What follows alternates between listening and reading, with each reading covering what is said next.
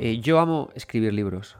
Me, encantan las etapas en las, que, en las que escribo libros. Tanto es así que acabo de, terminar y, todavía ni siquiera ha salido el libro de Los secretos de las tierras intermedias más allá del Den Ring, que, se publica el día 30, 30 de noviembre. Lo he acabado, lo he entregado y ya estoy ahora mismo hablando con una editorial para poder sacar adelante un nuevo libro que ya tengo medio apalabrado. ¿no? Entonces, a veces cuando, cuando digo esto, la gente se piensa que es pues quizás por atención, por el dinero, ya digo que por el dinero ni de coña, pero no es por eso, es porque Escribir es sinónimo de leer y de hablar con uno mismo. el tiempo que yo paso desde que tengo una idea de, hacer un libro hasta que lo entrego, todo ese tiempo que paso escribiendo, me paso mucho tiempo leyendo, jugando, sentado hablando conmigo mismo. Tengo largas conversaciones en la ducha cuando estoy sentado, ¿no? A veces mi mujer me dice, pero pavo, que estás pensando en las nubes. Y yo, no, es que estoy, estoy con mis ideas, estoy con mis cosas. Y es un momento precioso porque es como que... Eh, eh, eres investigador, investigas sobre ese material, ¿no? Y es una actividad divertidísima. yo por eso siempre recomiendo a la gente que le guste escribir, que, escriba libros, que se anime a escribir y que lo tome como eso, ¿no? Como una etapa de reflexión con uno mismo, una divertida etapa de reflexión con uno mismo y de, y de lectura. Y precisamente por eso, porque hay gente que me manda a veces pequeños manuscritos o me pide consejos, he preparado este, el vídeo de hoy. El capítulo de hoy se llama Cómo escribir un libro de videojuegos y publicarlo. Y no solamente os daré consejos míos, sino que hablaremos con editoriales, con autores, para eh, daros todas las claves del mundo para animaros a meteros en el apasionante mundo editorial. Espero que sea un podcast que, que os ayude, que os entretenga y que si no queréis escribir, pues también os ayude a entender cómo funciona el mundo editorial de libros de videojuegos. Yo soy Adrián Suárez, esto es 9 bits y comienza el ratito de jugar.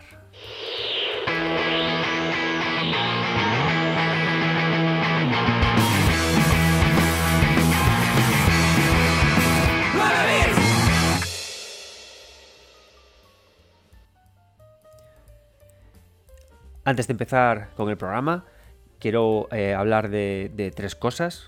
Bueno, de dos más bien. La primera es un anuncio. Ya tenemos fechas para la primera, eh, el primer día de firmas del libro Los secretos de las tierras intermedias más allá del Den Ring. Tenemos ya cerradas las firmas del 2 de diciembre de este año en FNAC en A Coruña y el día 16 de diciembre en FNAC Triangle en Barcelona. El día 2 de diciembre me acompañará el ilustrador del libro eh, Adrián Prado os recomiendo que busquéis su trabajo en ArtStation, alucinaréis. Además, Adrián eh, ha trabajado también, por ejemplo, ilustrando el, libro, el juego de mesa de Bloodborne. Y, él, y en Barcelona estaré con una persona que le tengo muchísimo cariño. El 16 de diciembre en FNAC Triangle en Barcelona me acompañará Tony Piedrabuena al que le pedí que me acompañara y se va a venir para que podamos charlar todos sobre Elden Ring, tanto nosotros como todos los que, los que vengáis. Intentaré que no sea una presentación al uso, sino que sea una celebración del lore y del propio Elden Ring. Así que os espero el 2 de diciembre en Coruña y el 16 de diciembre en Barcelona. Otra cosa más, quiero hacer una pequeña fe de ratas. En el anterior eh, programa vino David Canela a hablarnos de eh, Nier Automata. ¿Qué ocurre? Que yo lo presenté como, eh, como director de, de, Rhyme, ¿no? Cuando acabé el programa me quedé pensando, eh, espérate, él no es el director, ¿no? Pero son estos momentos que a veces estás grabando el podcast emocionado, te salen las palabras y no acabas de, acertar, ¿no? Con, los cargos, con los cargos correctos. Pido perdón y David me lo recordó, me mandó un mensaje privado y me dice, hola Adrián, estaba escuchando tu podcast de Nier Automata, top, por cierto, y cuando me has presentado has comentado que yo dirigí Rhyme, pero no es así. Yo fui game designer en Rhyme, no lo dirigí, lo dirigió Raúl y el lead de diseño fue Kevin Sardá. Yo empecé a dirigir en Guild y ahora en Song of Nunu. Igualmente te agradezco todo el cariño que me demuestras, mil gracias y pasa buen fin de semana. Así que David, discúlpame, eh, sabía que no eras el director, pero el calentito del momento me, hizo ponerte el título de director, pero eres game designer y por supuesto Raúl, espero que no te importe que te haya quitado el cargo, admiro mucho tu trabajo y valoro muchísimo el trabajo de Tequila me encanta el trabajo de Tequila y celebro muchísimo que Guild vaya a salir de Stadia porque no tengo Stadia y me estaba muriendo de ganas de jugarlo. También quiero hacer otra, otra de ratas y esta también me fastidia, me fastidia bastante porque em, en el programa que hice sobre los juegos mínimos me puse a hablar sobre una visual novel que yo había jugado en Switch y es una visual novel que de hecho me gustó mucho, una visual novel sencilla, muy directa, muy divertida, sobre una aventura de un grupo de escolares que transcurre en un tren que pasa bajo el agua. En ese momento eh, llamé al videojuego en cuestión eh, Mystery Train o Mystery Murder, Murder Mystery, la llamé, pero no se llama Murder Mystery. El videojuego al que me refería en los videojuegos mínimos, juego que está muy baratito en Switch y que recomiendo a todos los que gusten las visual novels muy pixeladas, muy japonesas y muy directas. El videojuego se llama The Mysteries of Rango Tokawa, Murder on the Marine Express y lo desarrolla 1564 Studio. Entonces, eso, si os gustan las visual novel y escuchasteis aquel programa y no, encontrasteis Murder Mystery en Switch, que sepáis que me equivoqué, lo, mencioné mal, pido perdón al estudio porque además confío en mí mandándome una copia del juego para poder jugarla, lo cual le agradezco. Y de nuevo se llama The Mysteries of Ranko Tokawa, los misterios de Ranko Tokawa, Murder on the Marine Express, asesinato en el eh, Express Marítimo. Un juego súper entretenido, muy bien escrito y que os recomiendo además porque vale dos duros. Está en Switch, en Play 4, en Play 5 y también en Xbox One. El, podéis encontrar más información sobre eh, The Mysteries of Ranko Tokawa, eh, Murder de Marine Express en Twitter. El, estudio se llama, es arroba 1564 con números 1564 estudio. Nada, seguidlos. Muchas gracias estudio por mandarme la copia y nada, perdón a al equipo de Tequila y perdón a 1564 por estas equivocaciones. Espero que las tengáis, que no me las toméis muy en serio, porque sabéis que os tengo mucho cariño los dos y nada más. Seguimos y empezamos con el podcast sobre cómo escribir libros de videojuegos. Estás escuchando un podcast miembro de la iniciativa Podgaming.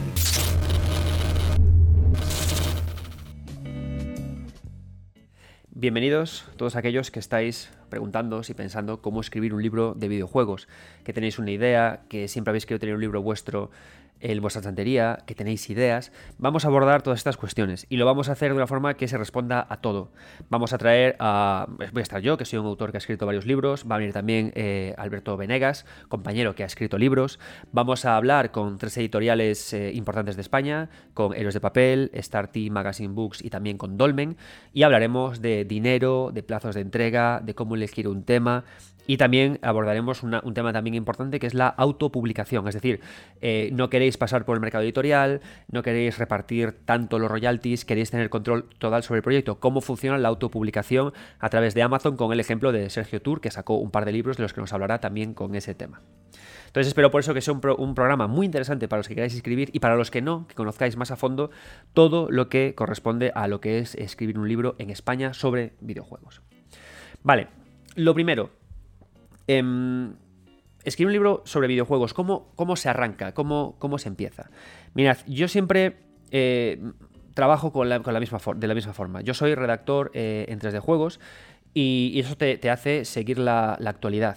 Entonces, muchas veces me mandan juegos para analizar o llego yo a ellos por, placer o por seguir la, o por seguir lo, que, por seguir la actualidad, ¿no? Entonces, me llegan los juegos, los juego, los, los disfruto y me ocurre siempre que que cuando estoy jugando a videojuegos me surge una idea. Un clac, un clic, ¿no? Un, porqué. El último, digo, bueno, antes del libro que. De, antes del libro que saco, ahora, antes de Los secretos de las tierras intermedias, más allá del Den Ring, estaba escribiendo el libro de He soñado que soñaba, narrativas complejas japonesas de videojuegos.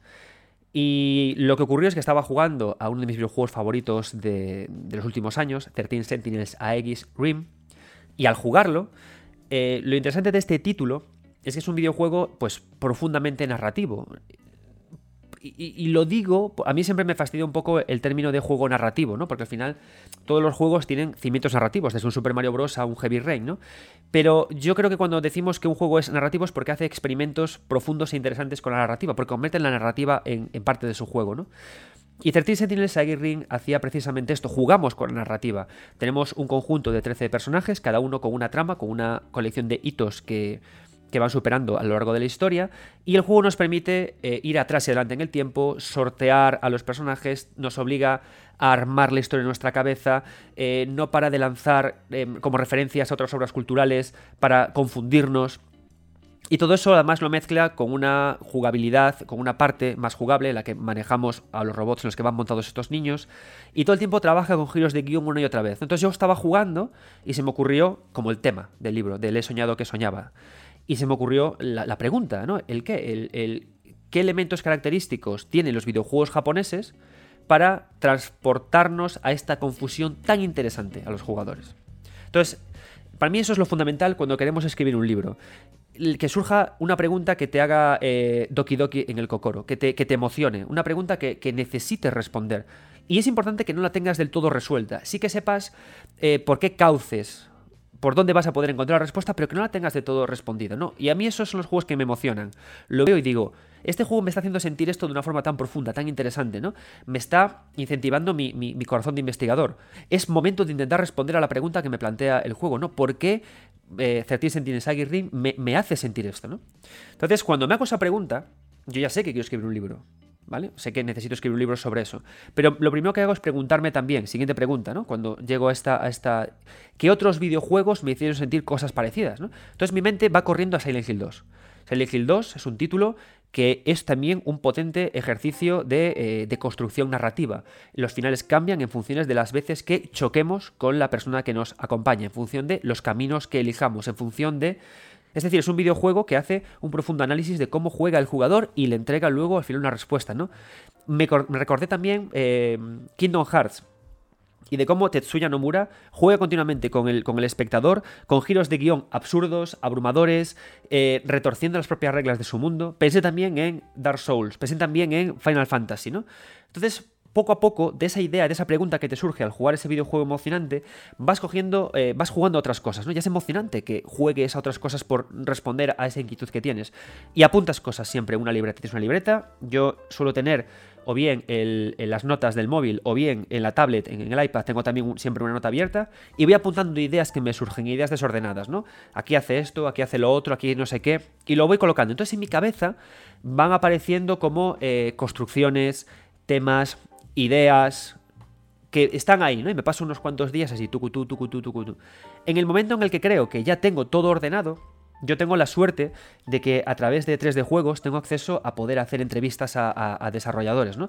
No son precisamente para los temas de mi libro, pero sí por otros, ¿no? Yo en el momento en que estaba escribiendo soñado que soñaba, pude entrevistar a, gente que estaba desarrollando The Walls Ends With You, pude entrevistar a desarrolladores españoles que también estaban eh, inspirándose en narrativas complejas, por ejemplo, la gente de Yuppie Psycho estaba también trabajando mucho con narrativas complejas, pude hablar con ellos, pude entrevistar también a la gente de Vanillaware, y, pude preguntarles cosas, ¿no? Yo voy con la entrevista de 3 de juegos y parte de las preguntas que yo puedo hacer, la batería de preguntas que se me permiten hacer, por el medio cuelo algunas que son importantes para, mi libro, pero que por supuesto tienen relevancia en el propio artículo de 3 de juegos y de hecho las publico también con 3 de juegos. Pude entrevistar a, a Yoko Taro, que el hijo de puta es un troll que te mueres, lo adoro, ¿no? Le, pregunté, me acuerdo que le pregunté, eh, porque claro, a mí Nier Automata es un juego que me obsesiona y que también está en el soñado que soñaba, ¿no?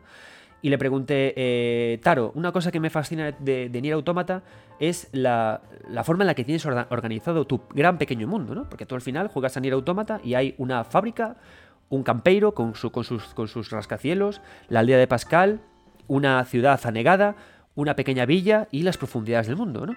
¿Cómo se te ha ocurrido conectar y, plantear tantos escenarios? Y el tío me dice, bueno, porque al principio quería usar, quería poner un único escenario para el jugador, pero pensé que se aburriría, así que decidí poner más. Es que si no pusiera más, no me dejaba ni siquiera hacer el juego. Jaja, ojalá le pusiera más gafas a, a Chubi, así podría vender más merchandising. Y tú, madre que te parió, Taro. Menos mal que siempre tiene a su equipo al lado que te responden cosas más coordinadas y más coherentes, ¿no? Para hacer el trabajo. ¿Qué hago si no tengo acceso a entrevistas? Por ejemplo, nunca pude entrevistar a Yui Tanimura o a Hietaka Miyazaki. Igual llega el día, pero todavía no puedo. Acudo siempre a entrevistas. ¿Qué hago? Voy a Google y en Google pongo siempre Hietaka Miyazaki Interview. Hietaka Miyazaki eh, Questions Answers. Y me descargo todo, todo, todo, todo, todo el material. ¿Por qué? Porque para mí es importantísimo crear una línea entre eh, lo que he sentido con lo que se me despertó la pregunta, clac, aterrizarlo todo en ideas que, tengo en las notas, clac, eh, con eh, otros videojuegos que hacen cosas similares, en especial juegos que, que han inspirado a sus propios autores, clac, y luego finalmente contrastarlo todo con entrevistas. Es decir, tengo que buscar eh, en qué momento esos autores dijeron ideas o, tuvieron perspectivas o dijeron cosas que eh, que, defiendan lo, que yo, lo que yo opino, lo que yo planteo sobre la mesa. ¿Por qué? Porque si no hago este último golpe final, se queda todo en pajas del autor. Se quedan en pajas mías. O sea, es como, pues sí, pues yo puedo decir que... Pero el autor tuvo que tener algún momento en el que dijo, eh, es cierto, ¿no?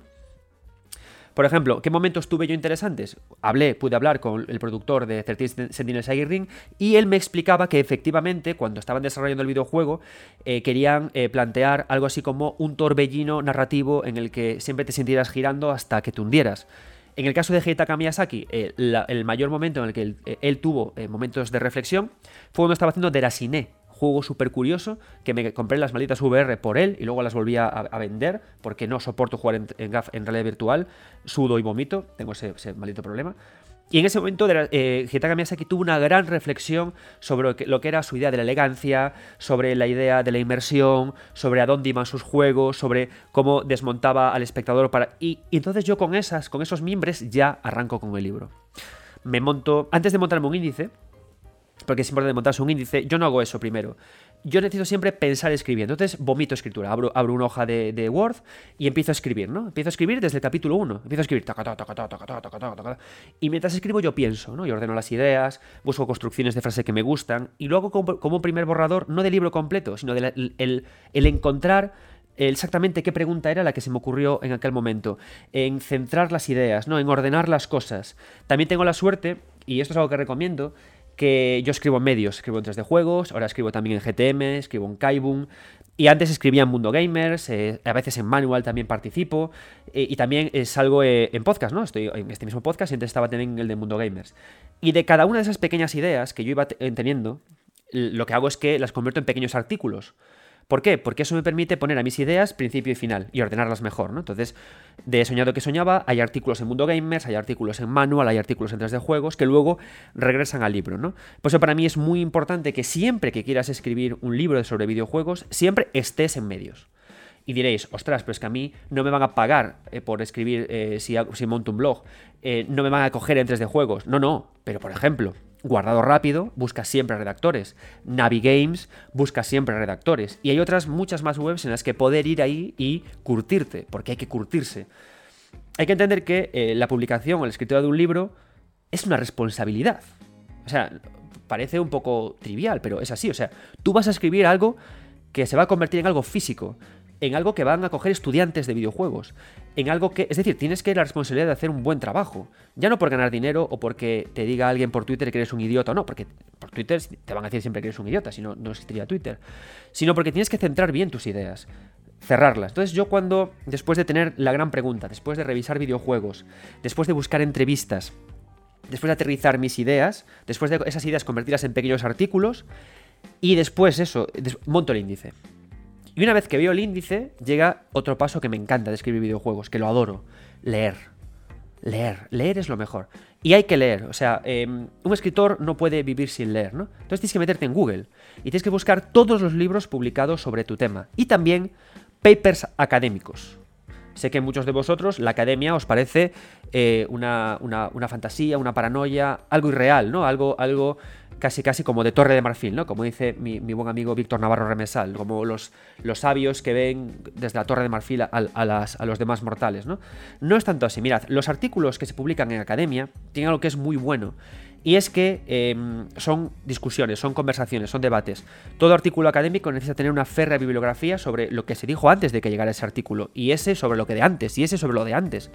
Con lo cual, eh, encontrarte un artículo académico que abre sobre tu tema haces scroll hacia abajo y verás la parte inferior del, de ese artículo bibliografía, que te lleva a otra bibliografía, que te lleva a otros libros. Es obligatorio que en el libro que saques esté recogida toda la información que se ha dado antes de que tú llegaras. Si no, porque de esa forma es como consigues aportar algo. Un libro, lo que tú creas, tiene que conectar, colocarse en la conversación del momento. Si no, es un fracaso, ¿vale? Tiene que funcionar así. Yo en He soñado que soñaba, Directamente conocí, gracias a escribirlo, a Loriguillo, un autor eh, español que justamente hablaba profundamente sobre la narrativa compleja. Aquí puedes hacer dos cosas. Puedes ser un escritor vanidoso y rechazar lo que él dice e intentar hacer creer a alguien que todo, todo lo que tú has aportado es único tuyo. Pero no, eso es, una, eso es falso, eso es vanidad del escritor, eso es una mierda. Al contrario, tienes que leer todo bien lo suyo, y incrustar tu investigación sobre la suya. Y yo es lo que hice. Cogí mucha su investigación y luego aporté la mía. Y así poco a poco fui construyendo el discurso y un método de investigación para poder comprender al fin por qué el videojuego japonés consigue dejarte tan loco. Y eso al final es, he soñado que soñaba interpretando videojuegos de narrativa compleja. Y este es mi proceso inicial para poder escribir un libro. ¿Y qué ocurre con el podcast de 9 bits? Que no es un lugar para contaros yo solamente mi opinión, sino un lugar agradable para que más gente nos cuente también su propia versión de la vida y de cómo se escribe. Y os quiero traer a un estupendo amigo mío, a Alberto Venegas, que ha sacado recientemente un nuevo libro. Él está investigando profundamente sobre el estudio de la imagen y cómo se representa en los videojuegos y cómo la analizamos. Estupendo su trabajo, pasado virtual, pasado interactivo.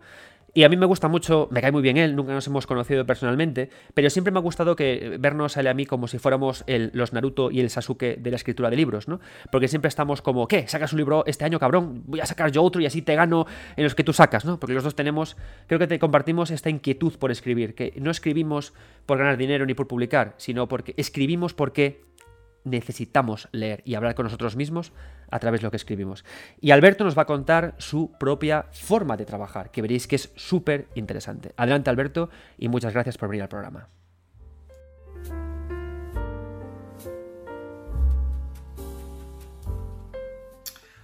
Buenos días, buenas tardes, soy Alberto Venegas y, me ha invitado Adrián a, hablaros del proceso de la escritura de un libro de, bueno, en este caso de, mis libros, ¿no? Que Adrián, bueno, Adrián y yo llevamos unos cuantos, llevamos ahí un pique muy sano de ver quién, quién va publicando, porque él también anunció uno hace recientemente y, y yo la semana pasada, bueno, pues anuncié este libro que es la continuación de, de Pasado Interactivo.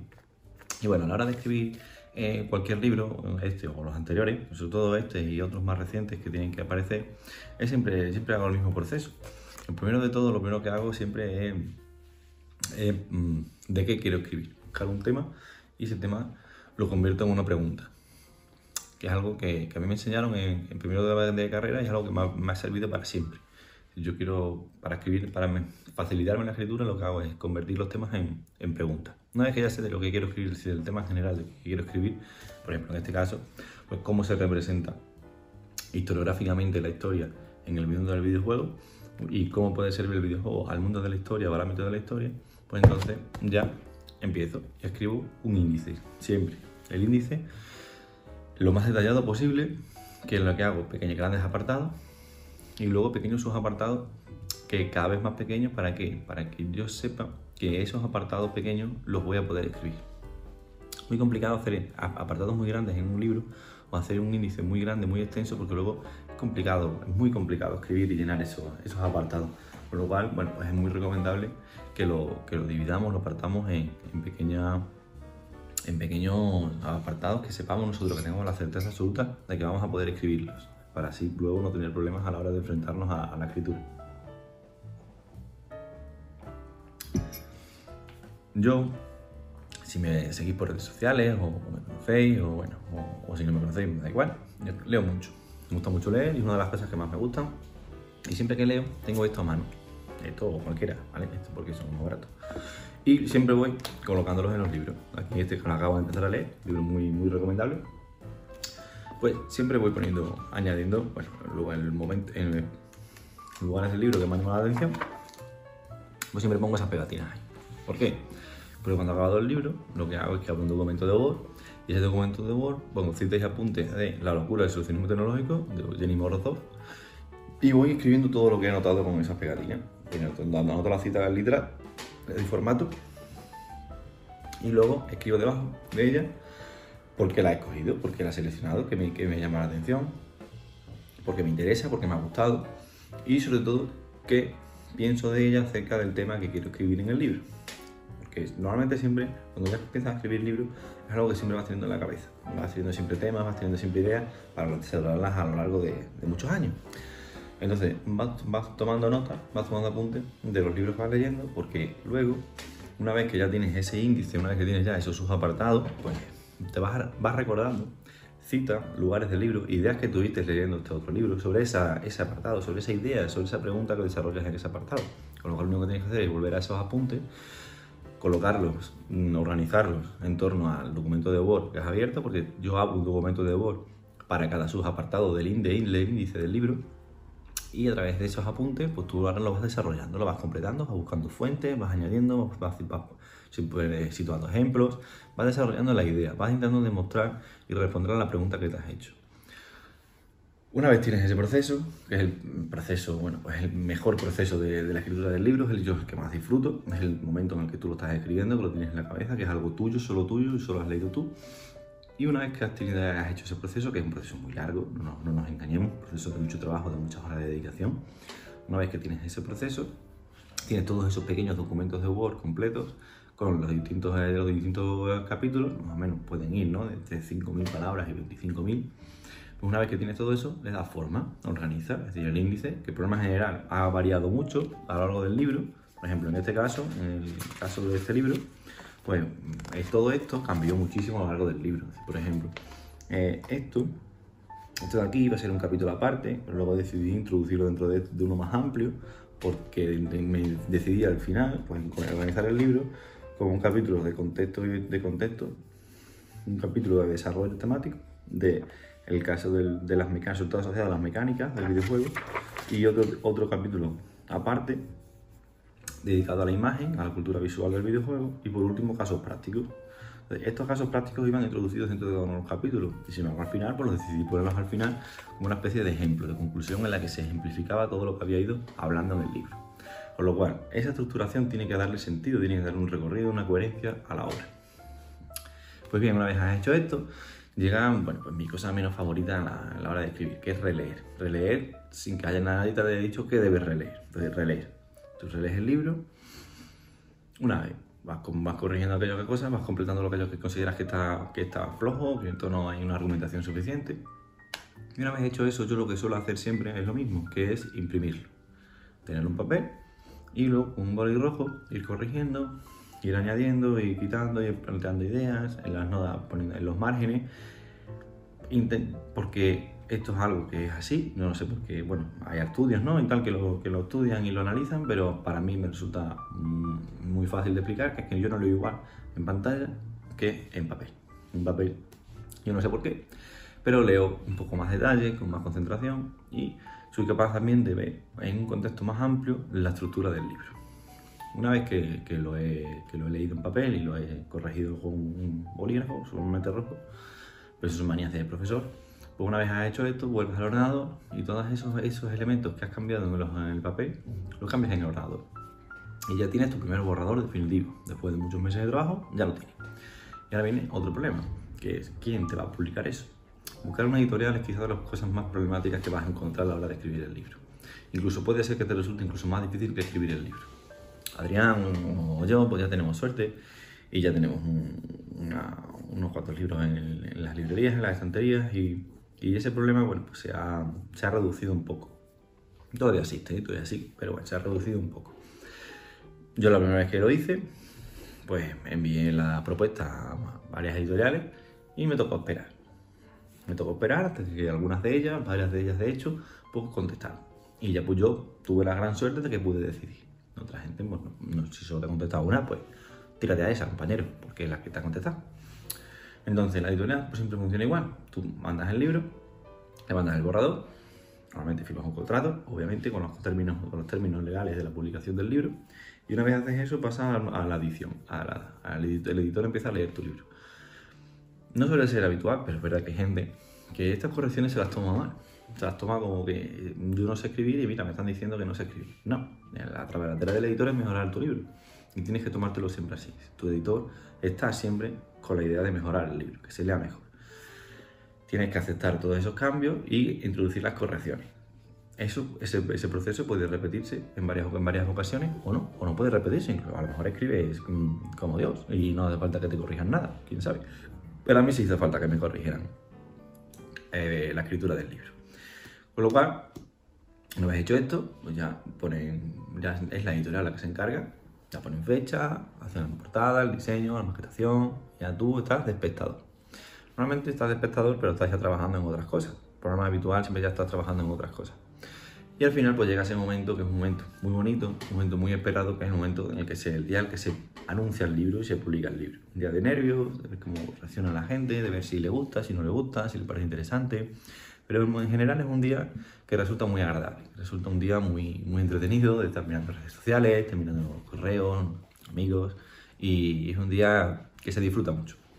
Y básicamente esa es la forma en la que, en la que yo escribo un libro, que se reduce a leer, leer mucho, anotar lo que voy leyendo y luego todo ese mare magnum de ideas, citas, apuntes, referencias que he ido recopilando en base de datos, pues ahora lo vuelco en los distintos capítulos que van a componer el libro, le doy una estructura, lo redacto y le doy una, bueno, un sentido armónico a todo lo que, lo que se produce. Y luego ya viene el proceso editorial, que es un proceso que, que ya es compartido, ya no es solitario, no es independiente, sino que es compartido, en que alguien o varios acompañan en el proceso de, bueno, pues de crear, de crear tu libro, que es algo que yo bueno, pues recomiendo encarecidamente porque es una experiencia realmente sensacional y seguro que, que Adrián lo comparte. Y nada, muchísimas gracias por, por contar conmigo, Adrián, para, para, el podcast y espero que todo, todo vaya bien, que seguro que es así. Un abrazo.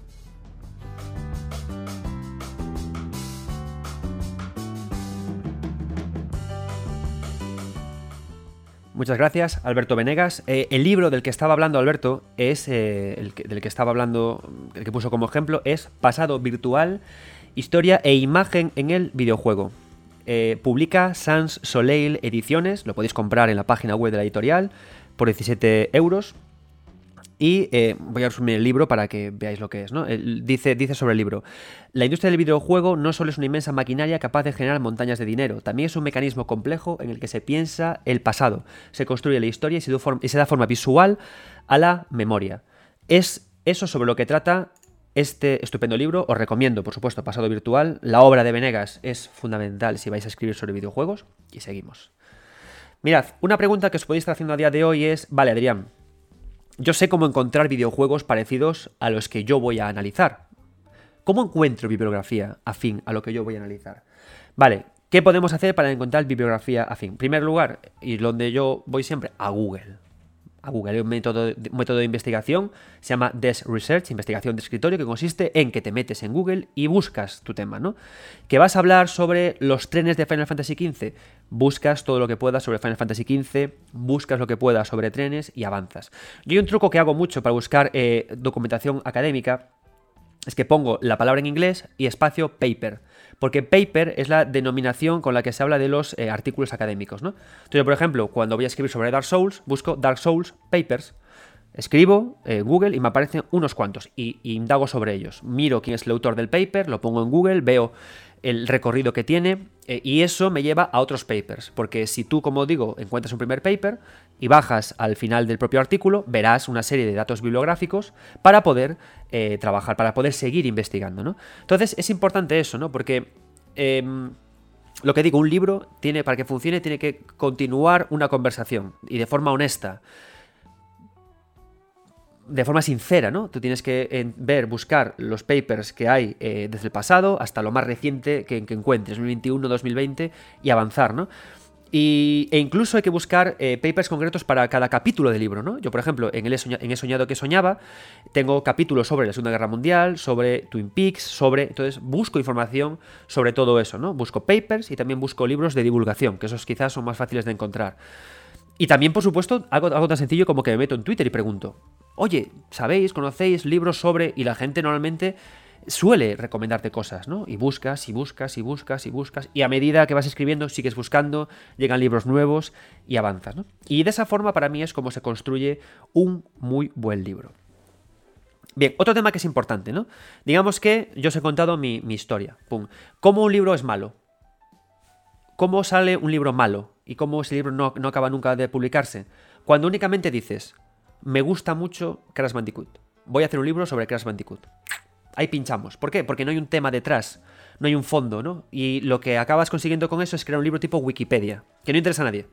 O sea, a nadie le interesa cuando coge un libro eh, ver datos, cifras, ideas, anécdotas. No le gusta a nadie. Lo, que, lo mejor que todo que puedes tener cuando lees un libro, incluso un artículo, es que el libro esté repleto de ideas potentes. Es decir, tú puedes escribir sobre la lluvia, sobre el viento, sobre Final Fantasy, sobre Mario, sobre lo que tú quieras. Pero el libro tiene que conducir todo el tiempo a ideas potentes, a ideas clash, a ideas catapum. Em, la carrera de Mario es como la de, la de una locomotora. Es una idea.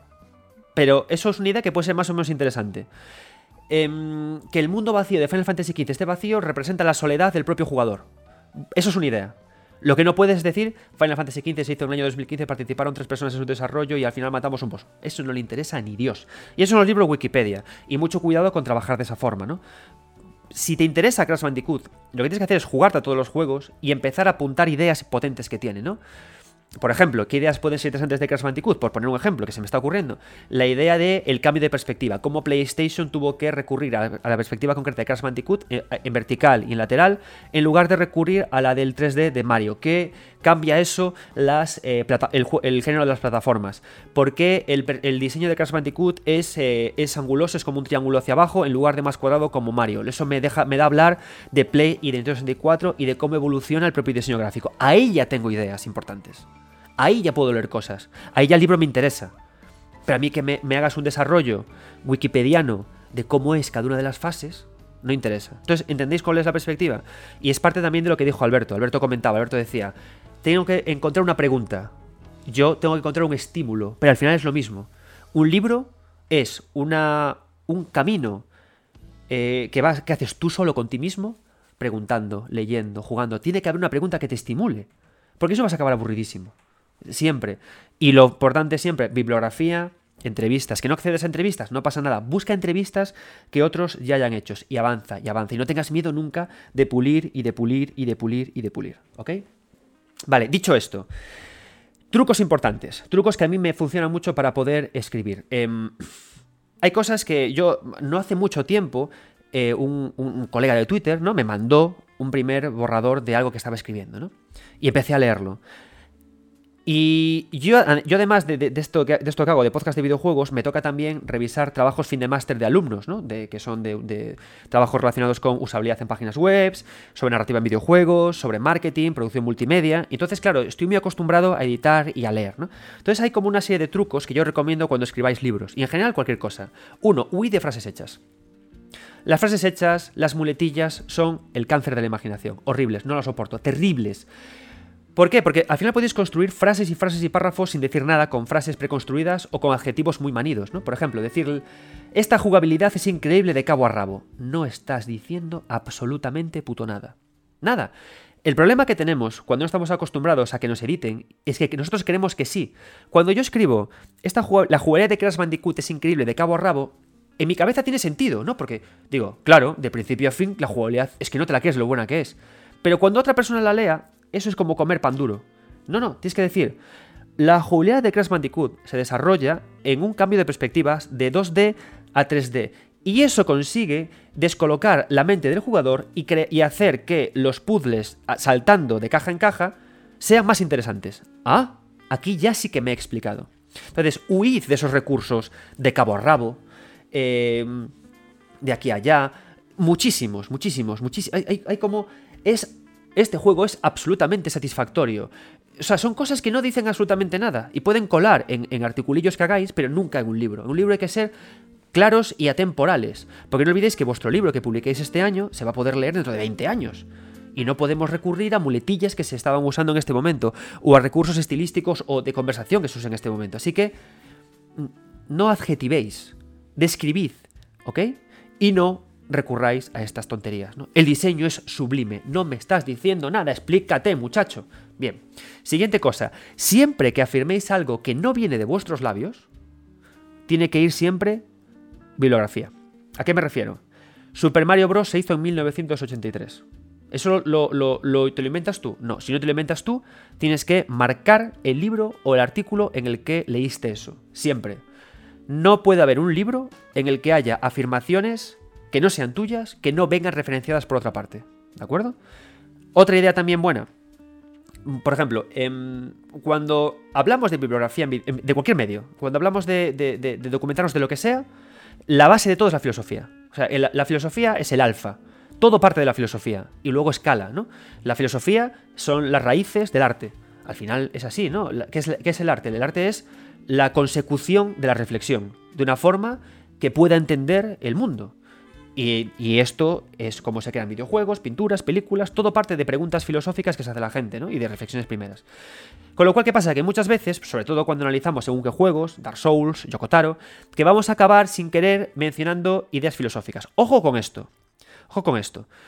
Cuando recurramos a esto, tenemos que documentarlas mucho. A mí me pasa, por ejemplo, cuando estoy con el libro de, de mm, eh, Los secretos de las tierras intermedias, más allá del Den Ring, yo tengo un crash muy fuerte con Yui Tanimura y con el Tao. ¿Vale? Entonces, yo necesito hablar del agua que corre, necesito hablar de, la idea del vacío, pero yo no puedo poner, tirar con eso, tirar millas con esas explicaciones sobre el Tao, sobre el vacío, sobre lo que fluye y sobre el no hacer sin reflexión. No, no, no, no. Tengo que meter bibliografía, libros. ¿Y qué hago cuando yo no soy experto en filosofía? Parto de citas. Entonces, me cojo un libro de Biu Shulhan, por ejemplo, Ausencia, cojo un párrafo del libro, lo pongo ahí en el que se hable del vacío, tres líneas, entre comillas las cito y luego opino yo. Cierro, abro otra cita de otro libro y luego continúo yo. ¿Vale? Es decir, siempre que no sea vuestro campo 100%, que lo conozcáis diametralmente, apoyaos de bibliografía. ¿Por qué? Esto es otra cosa importante. Un buen libro que tú hagas tiene que ser el comienzo de otros grandes libros. Un libro tiene que motivarte a leer más, si no es un mal libro. Cuando alguien se acaba de leer uno de mis libros, espero, cuando alguien se acaba de leer He soñado que soñaba, espero que se vaya a leer al origuillo. Cuando alguien se acaba de leer Los secretos de las tierras intermedias, necesito que se vaya a leer más cosas sobre taoísmo, más cosas sobre Yuita Nimura, más entrevistas. Y eso tiene que ser así. Entonces, planteaoslo de esa manera, ¿no? Y creo que esto también consigue luchar contra la vanidad del escritor. Vale, o sea, no estáis, o con la soledad, no estáis solos escribiendo. Tu libro es parte del camino. Y en ese camino tiene que haber mucha más bibliografía, muchos más libros, muchas más ideas, mucha más fantasía, ¿vale? Y hablando ya de ideas de bibliografía y de citas y de entrevistas, vamos a empezar ahora con una serie de tres entrevistas que voy a hacer. En primer lugar a mi querido Nacho Requena de Asesor y de Dolmen. Luego iremos con eh, Ricardo de Héroes de Papel y finalmente con Ferran de Starty Magazine Book, en el que trataremos estos temas los que hemos estado hablando. Empezamos con Nacho, asesor de Dolmen, y quedaos mucho con la importancia que le da a las entrevistas y algo fundamental, amigos, cómo mando el primer mail de contacto a una editorial. Adelante Nacho, muchas gracias por aceptar la invitación de este programa y recordad que tenéis a Nacho Requena todos los días eh, a partir de las 3 y media en su Twitch Hablemos de videojuegos, que es mi programa estrella para empezar a trabajar por la tarde.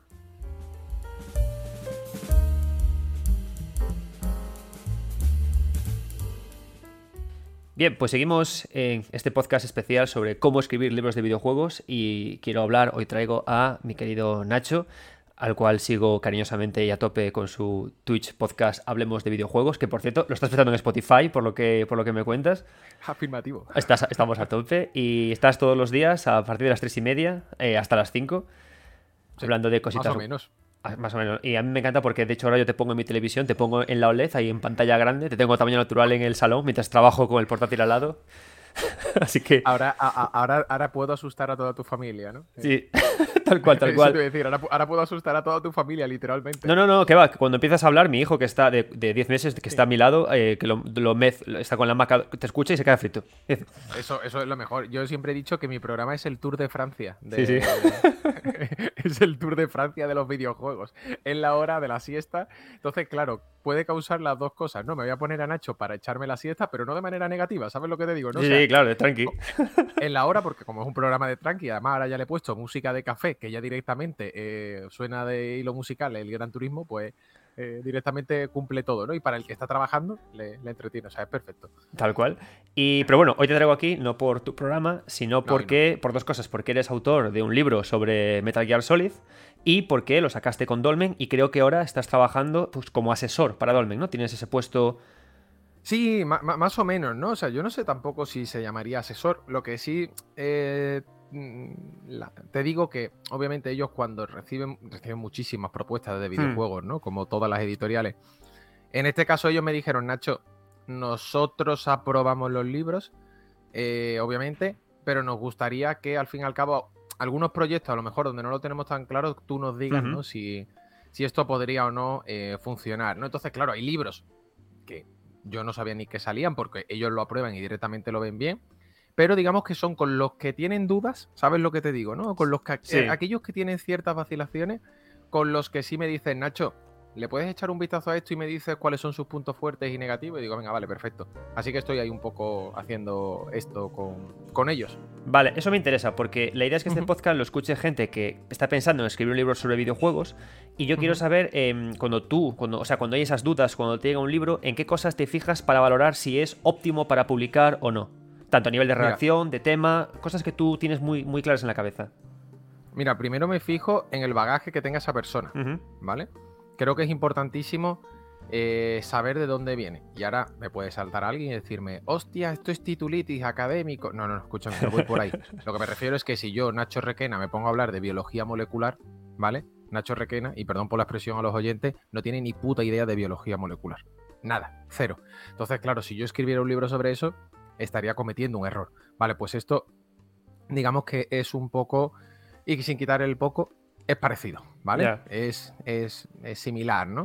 Eh, desde el punto de vista de que tengo que tener cuidado, obviamente, eh, sobre qué se está escribiendo, ¿no? Porque a lo mejor, ya digo, estás tocando una época que eh, no, ha- no, entre comillas, no has estudiado muy bien, o a lo mejor estás tocando una saga que simplemente te quieres o quieres abordar esa saga porque te gusta desde el punto de vista de que la has escuchado, pero no tienes la, digamos, eh, habilidad, ¿no? O tienes el conocimiento eh, perfecto, etcétera. Pero bueno, para que la gente entienda el símil, eso, como si yo, por ejemplo, me pusiera, pues eso, a explicar temas de biología cuando no tengo ni pajolera idea de biología, ¿no? Y, Esto por, sería y- el y primer- por preguntarte, para, por andar en esa, porque es una cuestión Sí. interesante, ¿no?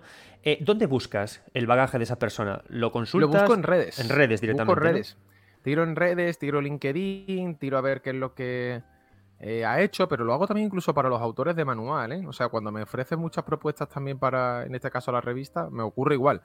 No, es que quiero hablar sobre eh, la psicología de los personajes, no sé cuánto. Claro, yo busco y digo, pero me explico. ¿Tienes el conocimiento para hablar sobre psicología? Porque yo de psicología sé las cuatro o cinco asignaturas que estudié durante la carrera de periodismo, que las tocabas así un poquito de manera tangencial. Yo no me metería en ese fregado sin saber realmente si estoy capacitado para ello. ¿Sabes lo que te quiero decir? Sí. No es que al final eh, aquí está otro punto que para mí es la clave, que es la especialización. Creo que uno Te, de los te voy a ir, te voy a ir por ahí. Te, voy- te voy a preguntar si eh, Sí. crees necesario que cuando tú te metes a escribir, eh, a redactar o lo que sea, Hmm. que es importante que te busques como un camino, ¿no? Y que te centres en algo y que seas, sepas, seas capaz de expresarlo a través de tus canales para que cuando alguien te busque entiendas rápidamente que, ah, lo de este chaval es, o de esta chavala es Souls, psicología, lo que sea, ¿no? Correcto, ahí está. Y hablo también ya incluso de especialización, ya no solo eh, en aquellos campos que puedas estar eh, trabajando, sino incluso especialización dentro también del propio videojuego. Voy a hablar sobre Nintendo 64, así en general. Mm, a ver, tienes, va- vas a tener cuidado porque al final es un tema muy genérico, o sea, muy grande. Eh, si quieres abordar algo, ve eh, a un punto concreto. Me explico. Por Sí. ejemplo, Salva Fernández, que hizo junto con Franchuzas el, el libro de Nintendo 64 para héroes de papel. Ellos hicieron una guía de Nintendo 64 con los juegos PAL. ¿Vale? Perfecto. Estás, si te fijas, partes de un punto y luego vas, como digamos que escudriñando, eh, a puntitos más pequeños. Sí. ¿Vale? Tienes que ir como reduciendo al fin y al cabo mm, a subcategorías. Subcategorías, subcatero- subcategorías, subcategorías. Y aquí entra para mí un punto importantísimo, que es también la especialización incluso dentro del propio género que vas a tratar. Y me explico. Hoy en día decir, voy a hacer un libro, esto es opinión personal, ¿eh? a lo mejor alguno aquí me mata, pero voy a hacer un libro sobre, no sé, mm, Uncharted. Uncharted, Vale. vale. Ah. Se me viene a la cabeza. Así. Creo que tienes que ir a la especialización dentro de Uncharted. Eh, creo que tienes que ir a qué quieres hablar exactamente dentro de Uncharted. Tú puedes hacer un repaso general a la saga, que está de escándalo, de hecho es necesario que lo hicieras en el libro, pero necesitas uno, ¿en qué te quieres centrar? En la narrativa, te quieres centrar en su gameplay, te quieres centrar en cómo fueron sus desarrollos y obviamente a partir de ahí hace falta una cosa que para mí es imprescindible, entrevistas.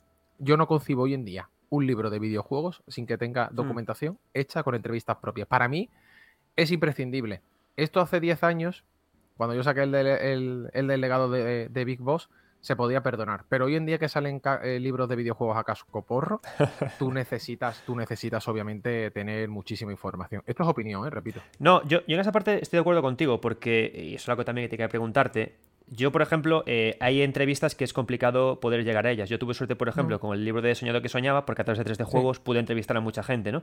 Pero creo que incluso cuando no puedes eh, llegar a entrevistas, eh, la sustitución de eso es trabajar con mucha bibliografía y habiendo repasado todas las entrevistas que se pueden llegar a hacer previamente a esa persona. Correcto. Pero que siempre tiene que haber bloques, es decir, estoy muy de acuerdo con lo que dices tú, ¿no? Llegas a, a un videojuego, piensas en el enfoque que le quieres dar, fundamental, y luego, sin bibliografía, sin entrevistas y sin recoger todo lo que ha hecho eh, antes la comunidad o otros escritores sobre ese tema, no se puede arrancar a trabajar. Me parece que es demasiada vanidad o falta de, de humildad pensar que llegas tú de nuevas a... O sea, que eres el primero. Es, es es importantísimo, o sea, realizar una buena bibliografía para eh, que ese libro salga adelante es esencial. Sí. Eh, hace poco, sin ir más lejos, no voy a decir nombres, por supuesto, eh, para no, no- que no se pudiera ofender nadie, pero se recibió un libro en Dolmen Editorial donde básicamente no había bibliografía. Así, tal cual. Ah, Y yo dije, vale, muy bien. Tú me dices que Perico Palote compró dos clavos. Sí. ¿Dónde Mm. aparece que Perico Palote compró dos clavos? Eh, me explico, cuando estás dando datos tan pormenorizados, tú necesitas tener una bibliografía. O bien, a- o bien recopilada al final del libro, o bien a pie de página. Pero necesitas tener un sitio donde el, el lector pueda encontrar esa referencia. Pueda obviamente dirigirse. ¿Por qué? Porque estás apoyándote con datos y esto es lo más importante de todo. Si yo, por ejemplo, digo que Kojima estaba deseando irse de Metal Gear Solid y que se apoyó para ello en este documental, eh, yo tengo que decirte de dónde sale eso. Para que el usuario en particular, si le diera la gana de buscarlo, que lo pudiera hacer. Claro. ¿Vale? Ya está. Para mí es impor- es importantísimo la bibliografía. Y claro, el problema de la bibliografía es que ya mucho ya se conoce, por no decir todo, y donde tú aportas a un libro ahora mismo es con entrevistas propias. Sí. Esto para mí es, vamos, es esencial. Ujú. Vale, entonces tenemos la parte de bibliografía, entrevistas, el bagaje de- del usuario. Eh, en cuanto, en concreto, a temas. Por ejemplo, alguien llega y dice, quiero escribir un libro. La idea es que ahora, tú lo decías antes, ¿no? Hay una gran saturación de libros sobre videojuegos, hay Muchos. muchos temas ya tocados. ¿Qué, qué es interesante para Dolmen o qué, o qué se busca para poder sacar un libro adelante? Porque importa que venda también, que sea Sí. un tema calentito. Es que, claro, aquí juega, juega mm, un papel muy importante al final la actualidad, ¿no? Me explico. Tú puedes a lo mejor tener un tema súper interesante, Adrián, y el tema a lo mejor no funciona. ¿vale? Y esto, lo siento mucho por los oyentes que lo estén escuchando, pero nadie va a pagar un tema súper interesante que no se vende. Nadie. Claro. O sea, nadie. Pero esto es mm, de cajón. Pues a mí este tema me parece interesante ya. A mí hay temas que me encantan. Me encantaría que eh, y desearía que hubiera mm, este- o que este autor Sí. hiciera un libro, pero soy consciente de que ese libro va a vender 100 copias. Y 100, estoy siendo muy optimista. Sí, sí, sí. Porque en esos 100 entraríamos sus cuatro amigos, su familia que se lo compraría por pena y para de contar. O sea, y esto es una realidad. Esto es básicamente algo que está constatado. Entonces, claro, eh, juega un papel muy importante ese tema que es el interés popular con, obviamente, lo, lo que sería en general, ¿no? El, el- el que también sea interesante, ¿no? A la hora de, obviamente, del propio autor. Claro. Entonces recomiendas eso, ¿no? Es que te lo digo porque a mí a veces también me comenta gente, no, guau, sería increíble un libro sobre política y videojuegos, sobre no sé qué y videojuegos. Y dices tú, tío, es que si lo planteas de esa forma es complicado. Y además por una cosa muy sencilla, es que si te vas además a temas tan de ese estilo, religión y videojuegos, hay muchísima academia ya preparada para eso, hay otras formas de publicarlo y que luego lo ves en la estantería y tampoco, tampoco lo compras, ¿no? Y, y creo que hay que saber encontrar, por eso también te he preguntado la parte de Dolmen, saber encontrar esa relación entre interés de ventas, marketing y a la vez hacer un buen libro. Porque Claro, honestamente también- hay que vender, los editoriales tienen que comer.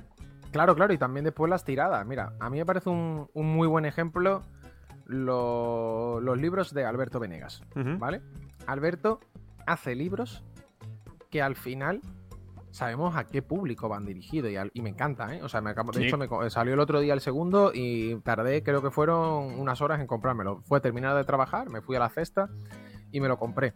Pero claro, eh, si nosotros preguntamos a Alberto, yo estoy convencidísimo, y ojalá, ojalá me equivoque, pero Alberto no ha tirado 2.000 libros, ya te lo digo yo, Hmm. seguro, seguro, 100% seguro que a Alberto no le han tirado 2.000 libros en la editorial, porque la propia editorial le ha dicho, mira, es que, es que esto no podemos hacerlo, porque, ¿y si no se venden? Pero vamos, te digo 2.000 ni 1.500. ¿Por qué?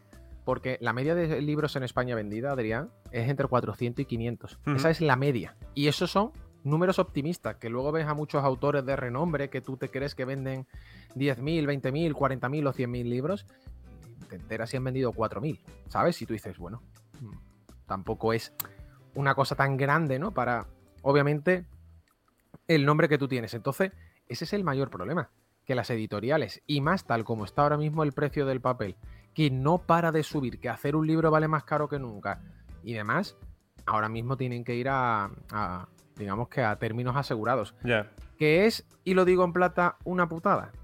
Lo es, lo es, enorme. ¿Por qué? Porque al final, con la subida del precio del papel, estamos perdiendo también los lectores. Y esto es el problema.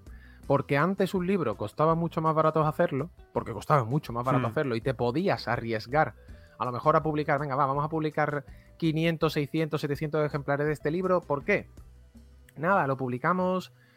eh, si vendemos 200 lo hemos recuperado y yo creo que 200 lo vamos a vender y por lo menos hemos recuperado la inversión. Y ya lo que quede, si se va vendiendo poco a poco, nos viene bien.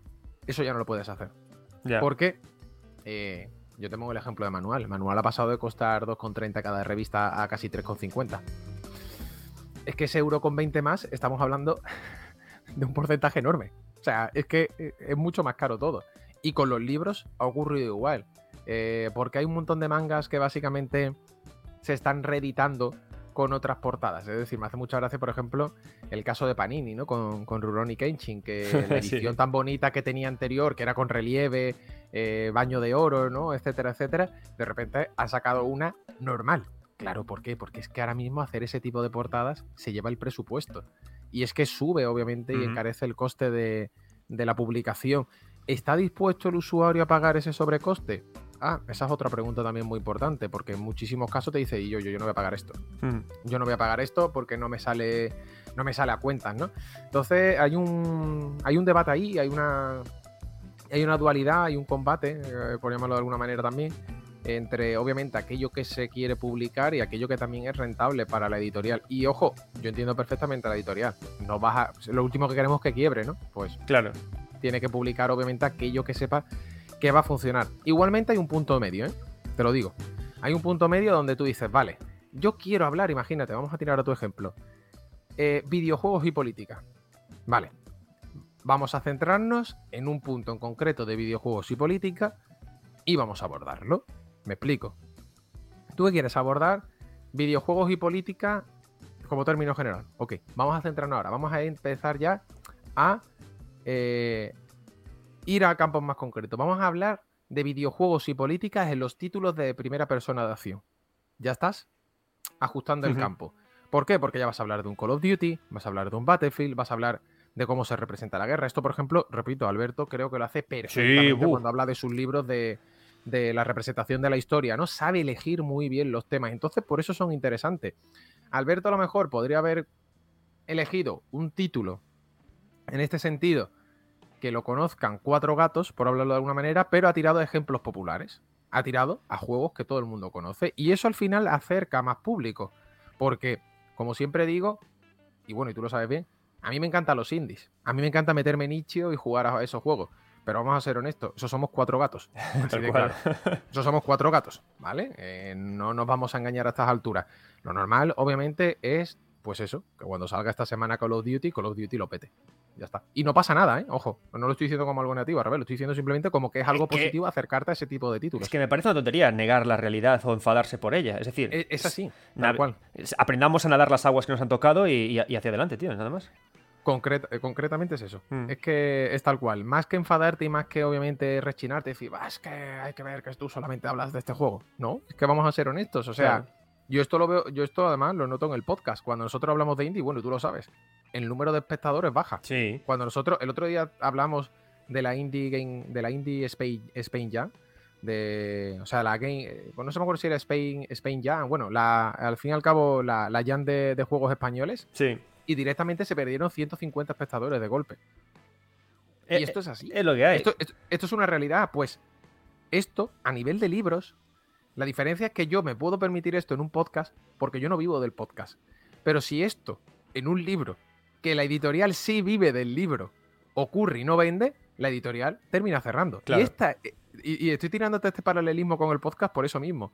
Es que hay que tener cuidado porque eh, luego la gente no lo sabe, pero hay editoriales con literalmente miles de libros en los stocks que si no se vende se destruyen. Y eso es todavía más doloroso. Ya, tío. Porque tú imagínate que te llaman y te dicen, oye, tienes que destruir estos mil libros de este, de, de, este tema. Madre mía, no podemos hacer nada. Mira, o lo sacas ya o, lo, o los tenemos que tirar, literalmente. O sea, se mandan para reciclar. Y esto es lo más doloroso del mundo. A nosotros, te, lo cuento y no, no, no, tengo ningún apuro en decirlo, nos ha pasado con, la, con el número 5 de manual. El número 5 tuvimos la mala fortuna de que nos coincidió con la pandemia. O sea, nosotros sacamos el número. No, no, o sea, nosotros sacamos el 5 y literalmente una semana y media después se decretaba el estado de, de, alarma eh, y estaba todo cerrado. Entonces, claro, ¿qué pasa? El número 5 que salía en tiendas, de repente te quedas sin él. Claro, cuando las tiendas se vuelven a abrir en mayo junio, con ese cuentagota de gente que puede entrar a la tienda, etcétera, etcétera, hay ya otras publicaciones que están en camino, el número 5 ya ha quedado desfasado. Entonces, ¿qué pasa? Que todos nuestros números, el 1, el 2, el 8, el 9, están agotados prácticamente, incluso del resto quedan poquitas unidades, pero del 5 quedan 800. ¿Por qué? Nos pilló la pandemia. Ya está. No hay más. Como que ese cariz que tiene ahí, te lo comes. ¿Qué es lo que pasa? Nos habló el año pasado la, la distribuidora y nos dijo, esto de momento no nos estorba porque todos los meses se van vendiendo tres números, cuatro, 3, 4, verdad que es un ritmo muy lento. Estamos hablando de que a lo mejor al año pues has vendido 50 hmm. revistas, ¿no? Pero ya nos pegó un toque y nos dijo, id pensando hmm. que si nos vemos falto de espacio, también para lo que tenemos dedicado para vosotros, este material o lo vendéis o se autodestruye. O sea, se destruye, me refiero con auto, me refiero que lo tiene que destruir. Se sí, se autodestruye la propia manual, destrucción. Exacto, pulsa un botón y se destruye, ¿no? Entonces, claro, y esto yo se lo he dicho a la editorial, digo, yo me niego a que si dentro de un año quedan 700 revistas, me niego a que, a que, se, a que se revienten. Es que me las mandas a casa y es que prefiero ponerme en la calle a regalarlas. Te lo digo en serio. Te lo digo en serio. O sea, prefiero irme ahí a la esquina de mi barrio y decir, ¿quieres una manual? Toma. Tío, es que a poco que te guste esta profesión, te parece, te parece como matar a un hijo, tío. Quemar papel. literalmente es que me duele. O sea, eh. me duele. Es como no pienso de tirar una revista a la basura para. Sí, que va, se va a reciclar. Me niego. Es que prefiero dársela a la gente. Es que prefiero irme, de verdad. O sea, decir un día, imagínate en el programa, oye, hoy a las 7 de la tarde voy a estar en la avenida, en la avenida no sé qué con literalmente 700 revistas manuales. El que quiera que venga. Que se la lleva calentita. Gratis. O sea, porque nos queda un montón de stock. Es que, bueno, oye, pues por eso digo que los libros, esa es. Eh, esa es la cosa tan mala que tiene, ¿no? A hmm. nivel de, de stock. Por eso cuesta tanto imprimir un libro hoy en día. Sobre todo más tras la subida del papel. Porque las editoriales no se la quieren jugar. Y las, y repito, ¿eh? las entiendo perfectamente. Vale, y joder, pues ya como última pregunta. Em, no, no, tú tranquilo, si tengo tiempo. Ah, perfecto. Pero mira, ya una pregunta que me gustaría responder es que eh, eh, un autor novato ahora ya sabe que tiene que tener cuidado a su imagen en redes, saber dirigir su, haber explicado y contextualizado que es experto en el tema, incluso habiendo trabajado, por supuesto, en otros medios digitales para poder explicar esto, tiene pensado lanzar una propuesta a Dolmen por correo electrónico. ¿Ese correo qué tiene que tener? Ese primer contacto. Mira, ese correo lo que tiene que tener es, uno, una presentación lo más claro posible del libro y de la propuesta que tiene que hacer. Eh, se tiene que vender, pero tampoco parecer Kojima, y esto me parece muy, muy importante. ¿Por qué? Por lo mismo, lo hablamos off the record, fíjate. Eh, una cosa es engrandecer tu currículum, otra cosa es mentir. Las mentiras se cogen muy rápido pero muy, muy, muy, muy. Nos conocemos todos, además. Nos conocemos todos. Y ya no es eso, sino que yo tiro un poquito de Google y busco. Es que incluso puedo eh, preguntar a conocidos y decir, oye, Menganito, me ha mandado un currículum o me ha mandado eh, un contacto a esta persona. ¿Cómo es? ¿Cómo trabaja? ¿Es bueno? ¿No es bueno? Y me lo va a decir. Y escúchame, que se sabe todo, Adrián. Se sabe mm. literalmente todo eh, dentro de esto porque somos muy poquitos. Entonces, uno, saber venderte bien pero sin mentir, hmm. ¿vale? Eh, por eso digo que tienes que saber venderte bien desde el punto de ser Kojima, pero sin llegar a ser Kojima, que eso ya es sobrepasarte, ¿no? Eh, que ya sería mentir. Eh, por otro lado, que aparezca el índice del libro. Esto me parece súper importante, los puntos que vas a tratar. Y sobre todo también si puede ser un boceto de alguna de las partes. Mm, digamos que intentar explicar ¿no? qué es lo que vas a, a tratar. ¿Qué entrevistas tienes pensadas hacer? ¿Cuáles son obviamente los caminos por los que vas a tirar? ¿Cuánto tiempo necesitarías? Es importante el Eh, tiempo, ¿eh?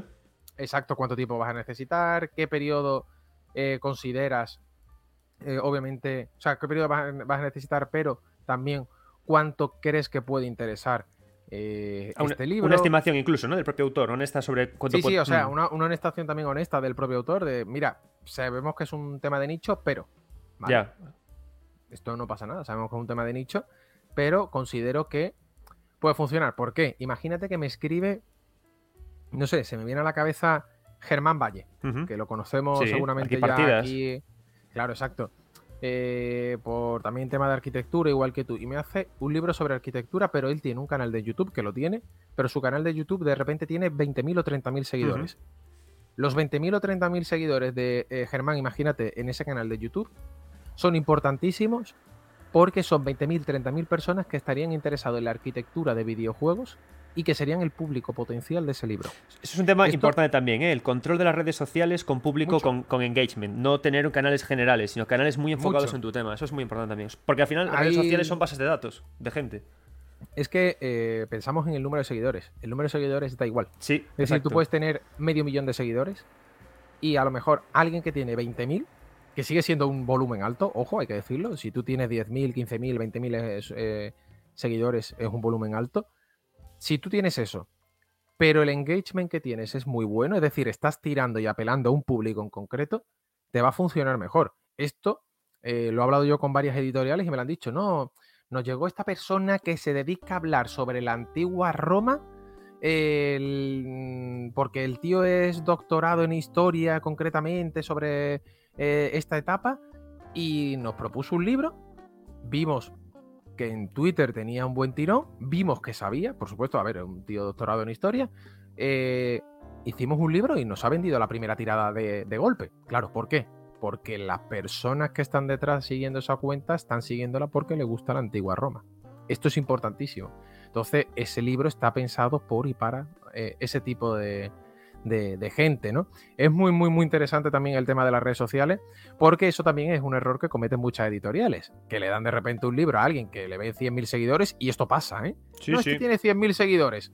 Sí, Te dan un libro y luego dices, tío, este con 100.000 seguidores me ha vendido 200 libros. Ya, es que no se trata del número de seguidores, se trata que el número de seguidores que tenga Sean eh, fieles, obviamente, claro. Mm. sean fieles, que lo que te está escribiendo tiene relación, eh, etcétera, etcétera.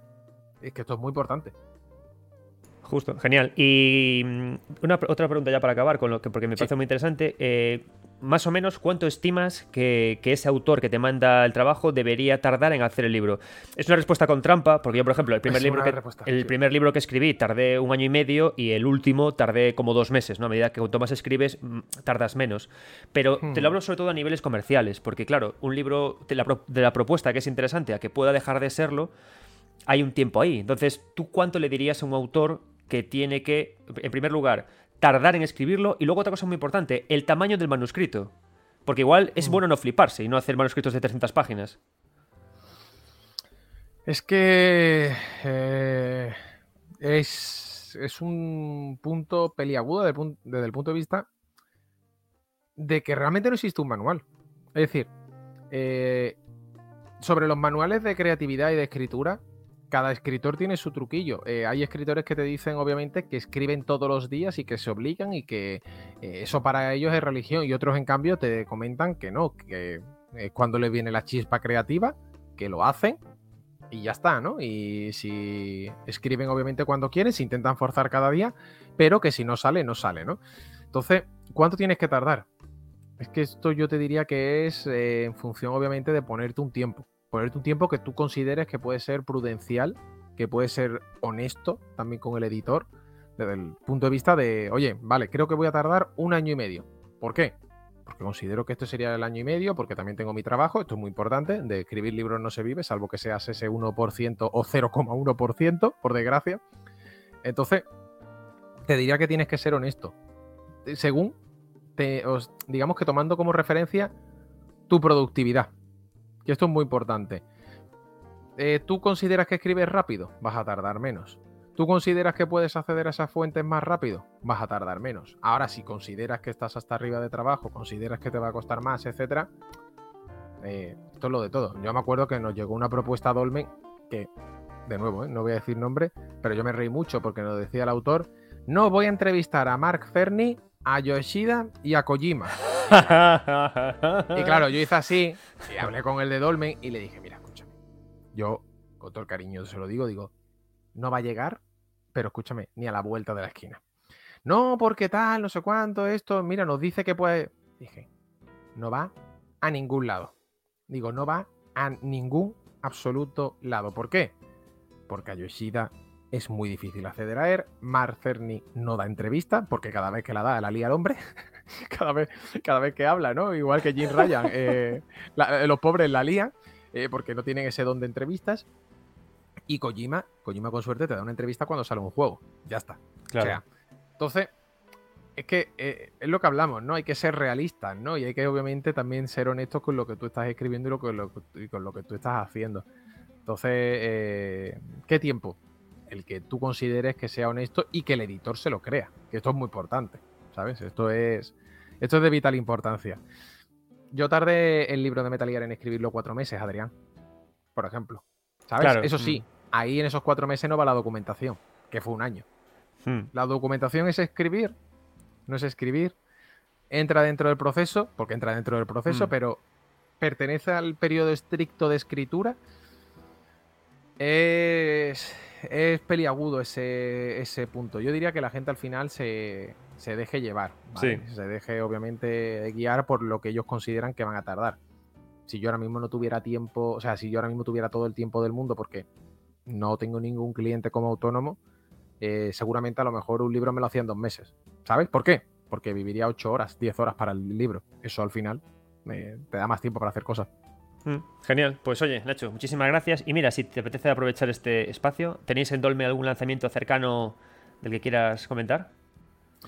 Pues ahora mismo que yo, a ver, te cuento, que me dejen decir no, ¿vale? pero que se suscriban a Manuel. O sea, yo ya tiro el spam. Manual, chavales. que, se suscriban, a Manuel, que tenemos la suscripción digital, ¿no? No, fuera broma, es que no, prefiero no decir nada porque como me llegan los libros y ellos a lo mejor me dicen, ha llegado esta propuesta, ¿cómo te parece? Bien, mal. Y luego yo ya no sé ni cuánto sale, o sea, te lo juro, ¿eh? Funcionamos así. Ellos me llegan, me dicen, Nacho, ¿qué te parece esto?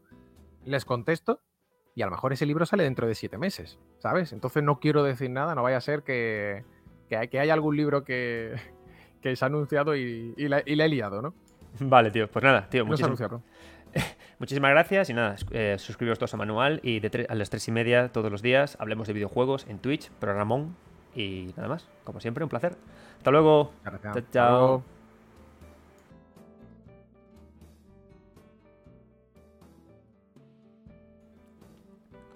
Muchas gracias, Nacho.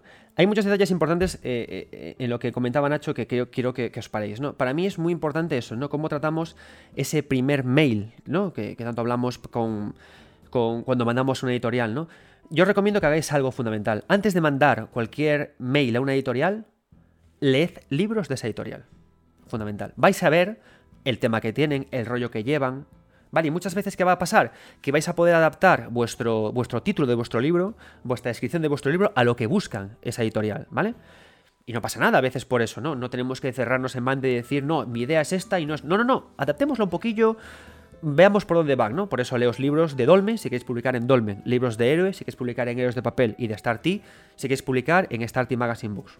Eso a mí me parece algo fundamental. Y cuidad mucho ese primer mail, que sea trabajado, descriptivo y por supuesto revisar las redes sociales de la propia editorial, a ver qué es lo que buscan.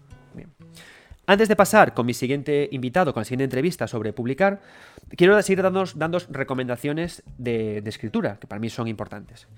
Em, cuando estéis mandándole estos primeros manuscritos o estos primeros borradores o bocetos a las editoriales, hay una cosa que van a mirar mucho, y es el ritmo de vuestra escritura. El interés, la fluidez en, cómo explicáis eh, todas las cosas, ¿vale? Cuando publiquéis un libro eh, para un libro que sea agradable de leer, intentad hacer varias cosas. Una, los párrafos que no sean excesivamente largos. Por lo general, un párrafo de más de 4 o 5 líneas cuesta mucho leerlo, sobre todo porque cuando publicamos libros no trabajamos con negritas y muy pocas veces con cursiva. Entonces intentad hacer párrafos que sean de 4 o 5 líneas, ¿vale?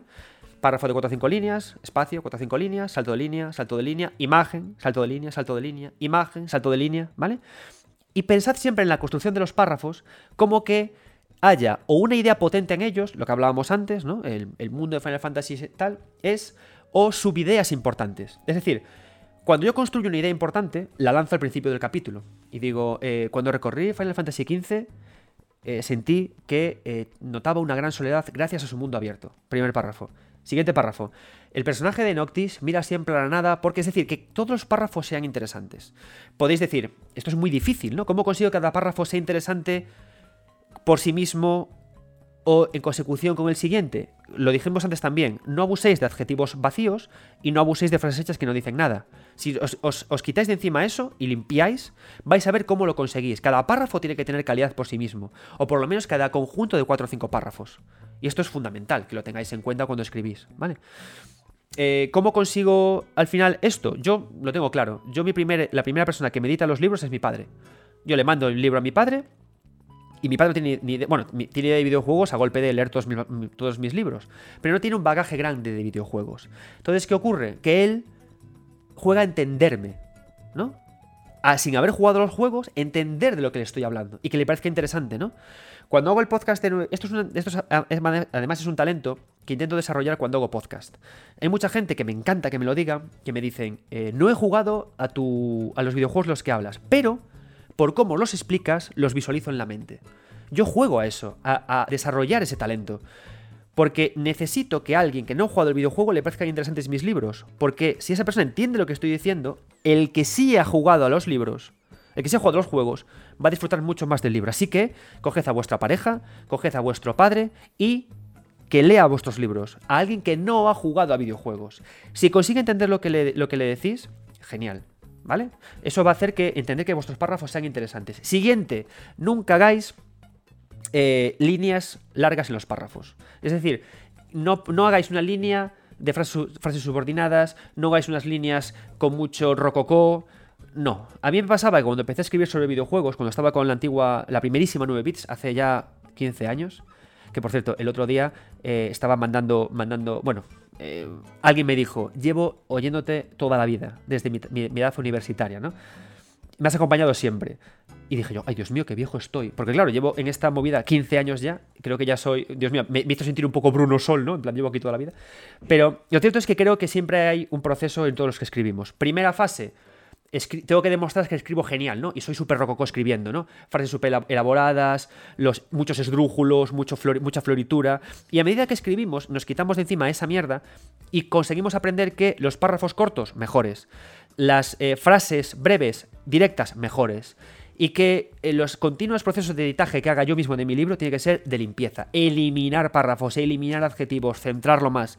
Dejar los párrafos, el artículo tres días y volver a él cuando no me acuerdo de él y decir, ¿qué mierda estoy escribiendo aquí? Y limpiar, y limpiar, y limpiar. Y esta arquitectura del párrafo que sea párrafo a párrafo, poco a poco. Así que, por resumir, párrafos de 4 o 5 líneas, Frases no muy cortas, nunca subordinadas. Eh, eliminamos y limpiamos eh, frases muy manidas, adjetivos o frases hechas. Y em, le dejamos a mi pareja, o a mi padre, o a tu madre, o a tu abuela, que le eche un vistazo y que lo lea, que lo entienda. Si lo entiende y no se atraganta, perfecto. No hay mejor juez que alguien que, que no juega videojuegos, porque cuando si le aburre el texto, te lo va a decir, y no entiendo mucho. Revisamos y releemos. Y luego, una cosa que a mí siempre me funcionó y que es fundamental me parece, es que cuando acabemos un capítulo, hay un párrafo último que adelante el siguiente. ¿Por qué? Por darle una coherencia narrativa, ¿no? Que de un capítulo vamos al otro. No perdamos el interés de la investigación. Que, que, los capítulos no sean capítulos estancos, sino que vayan a un sitio y que vengan de otro. Por eso siempre, desde empezar con los capítulos del libro, hay que colocar una pequeña introducción en la que vamos a hablar de eh, qué pretendemos, qué método vamos a usar para llegar a las conclusiones de mi libro, eh, qué juegos vamos a jugar, incluso un pequeño resumencito de todos los capítulos, vamos a hablar de esto, vamos a hablar de esto, y que luego incluso planteamos un, pequeño en esa introducción y vamos a llegar a esto y nos quedará esto por hablar, conclusiones futuras, ¿no? Dándole al lector esa parte de poder. Esto lo hace muy bien, por ejemplo, la editorial Shangri-La de mi buen amigo Víctor Navarro Remesal, que recientemente ha sacado el libro La estética de la dificultad, libro estupendo que me quiero leer y que me encanta, que siempre hace una pequeña introducción a todos sus libros, hablando de que lo que tienes entre tus manos no es un libro, sino una, una guía, un juego, algo que tienes que manosear, manipular para llegar tú a tus propias conclusiones. Son ideas muy buenas, ¿no? Porque el libro tiene que enganchar.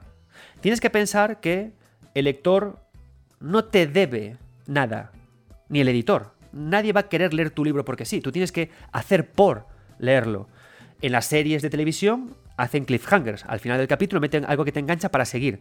¿Qué hacemos los escritores de no ficción, de ensayos? Al final de cada capítulo introducimos, bueno, y tras entender cómo el, Final Fantasy XV, el mundo desierto es la soledad para el personaje, eh, vamos a ver ahora cómo eh, el resto de personajes funcionan como el abrazo que tiene el jugador, en especial hablando sobre eh, el ciego que lleva Ignis.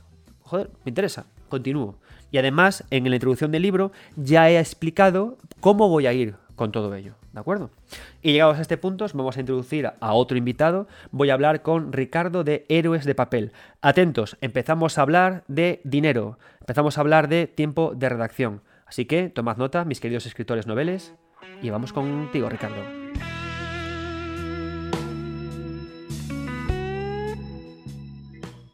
Eh, seguimos esta serie de, entrevistas y de, comentarios y de charlas con más editores y ahora hablamos con Ricardo, editor de Los de Papel, que es de Papel, bueno, sois la editorial especializada de videojuegos eh, más famosa y que más trabaja a nivel de videojuegos eh, a nivel nacional. Lleváis ya mucho tiempo eh, trabajando, habéis publicado un montón de cosas y yo creo que a día de hoy si alguien eh, en, España quiere publicar un libro sobre videojuegos, creo que vosotros sois la primera opción, lo primero lo que piensa, ¿no? A ver si este papel me, puede sacar el trabajo. Por eso, eh, la primera pregunta que te hago, Ricardo, bueno y bienvenido a 9 gracias por aceptar la, la oferta. La primera pregunta que te hago es, esa persona que dice, quiero escribir un libro de videojuegos y quiero que los de papel me lo publiquen, ¿qué le recomendarías? Bueno, pues bueno, muchas gracias, Adrián, por invitarme, ante, ante todo.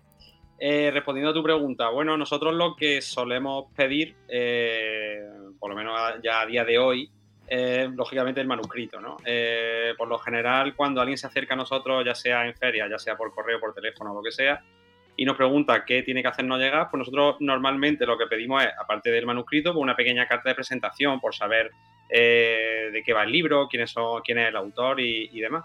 Luego también solemos pedir el índice, si el libro no lo tiene todavía 100% terminado, pero por lo general preferimos eh, un manuscrito completo, ¿vale? Para poder como se merece al final.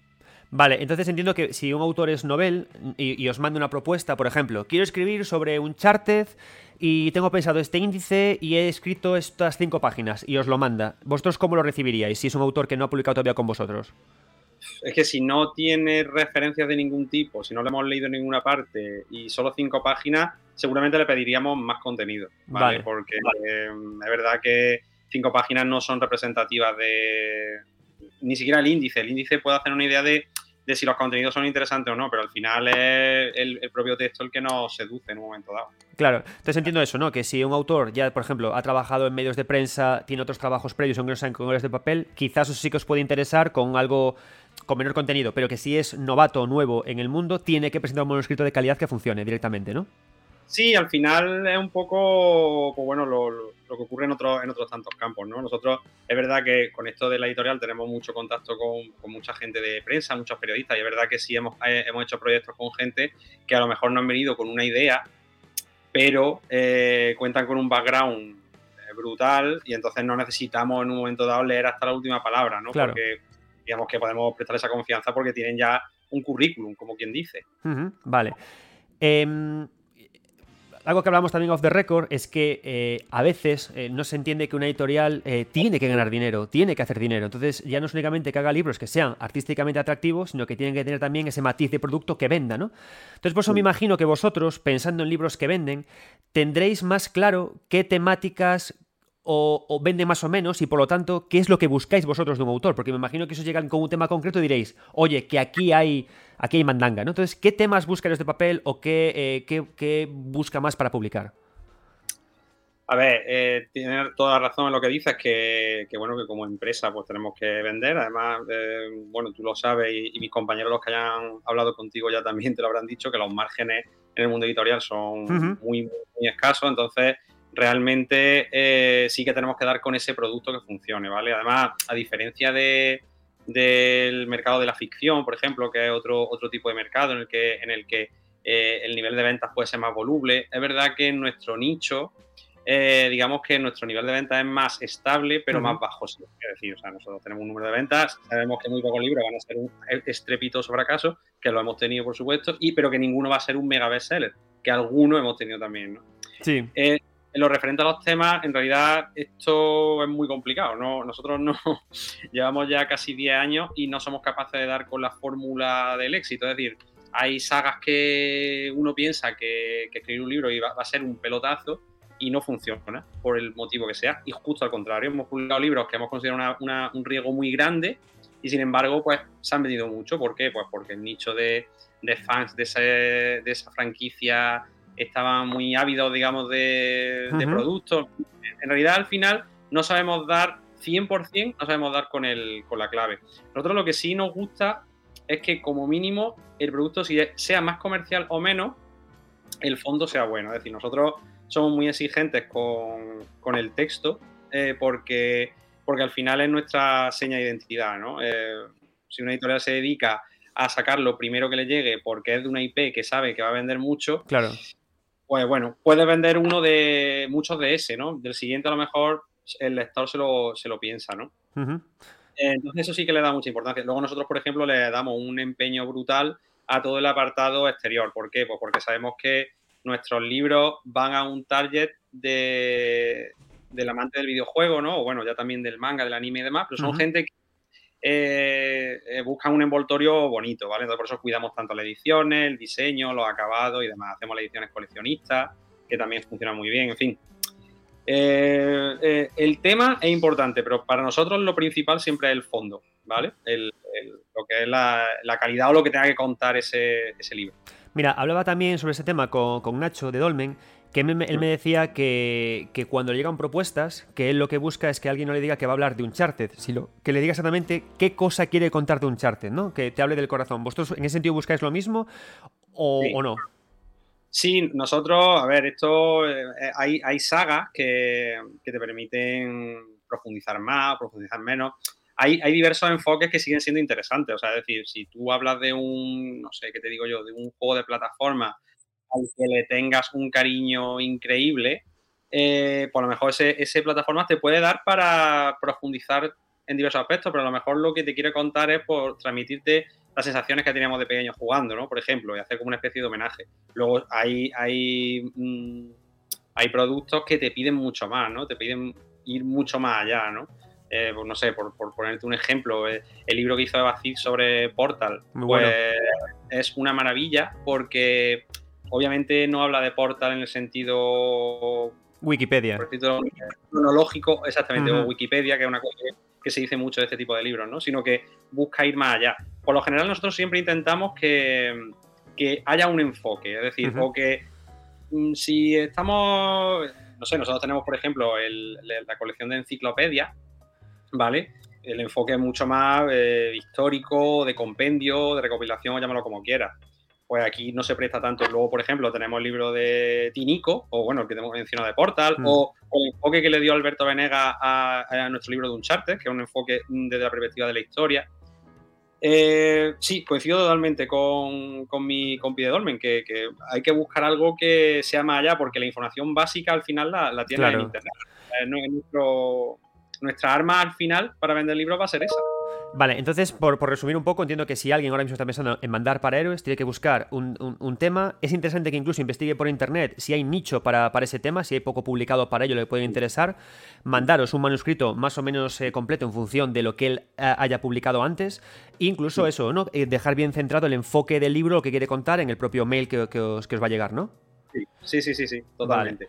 Y eso, y, si el, texto está, es que claro, hay gente, hay autores que de todo tipo, ¿no? Está el que te envía ya el libro prácticamente para meter en, máquina y el que te viene posiblemente con una esbozo de una idea. Nosotros cuando ha avanzado esté la idea, o si está plasmada ya directamente en un texto, pues mejor que mejor, nos ayuda a, a poder decidirnos antes, responder antes, etcétera, etcétera. Vale.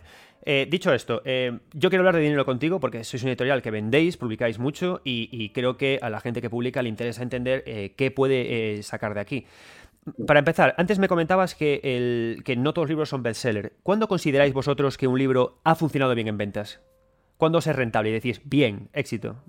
A ver, es que rentable. Eh, rentable es, muy relativo porque depende de muchos factores. Depende de, los costes que tenga el propio libro. de si lo hemos mandado junto con otros ejemplares a la imprenta, a qué imprenta, qué tipo de libro es, la extensión. Es que es, es muy complicado. O sea, nosotros por lo general, por lo general, nuestros libros son rentables en el sentido de que no les perdemos dinero. ¿Vale?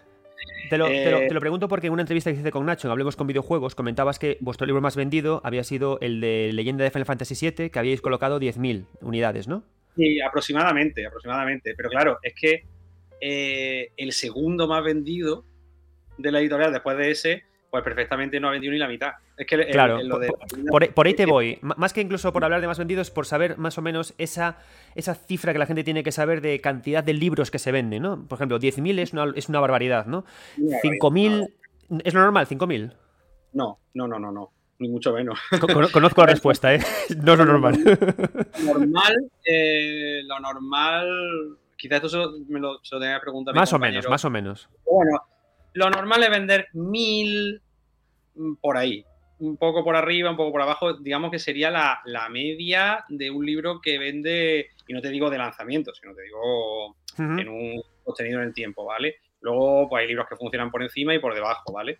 Eh, ahí, ahí pondría yo la más o menos la, media, que está bastante bien, eh, teniendo en cuenta cómo está el sector del libro.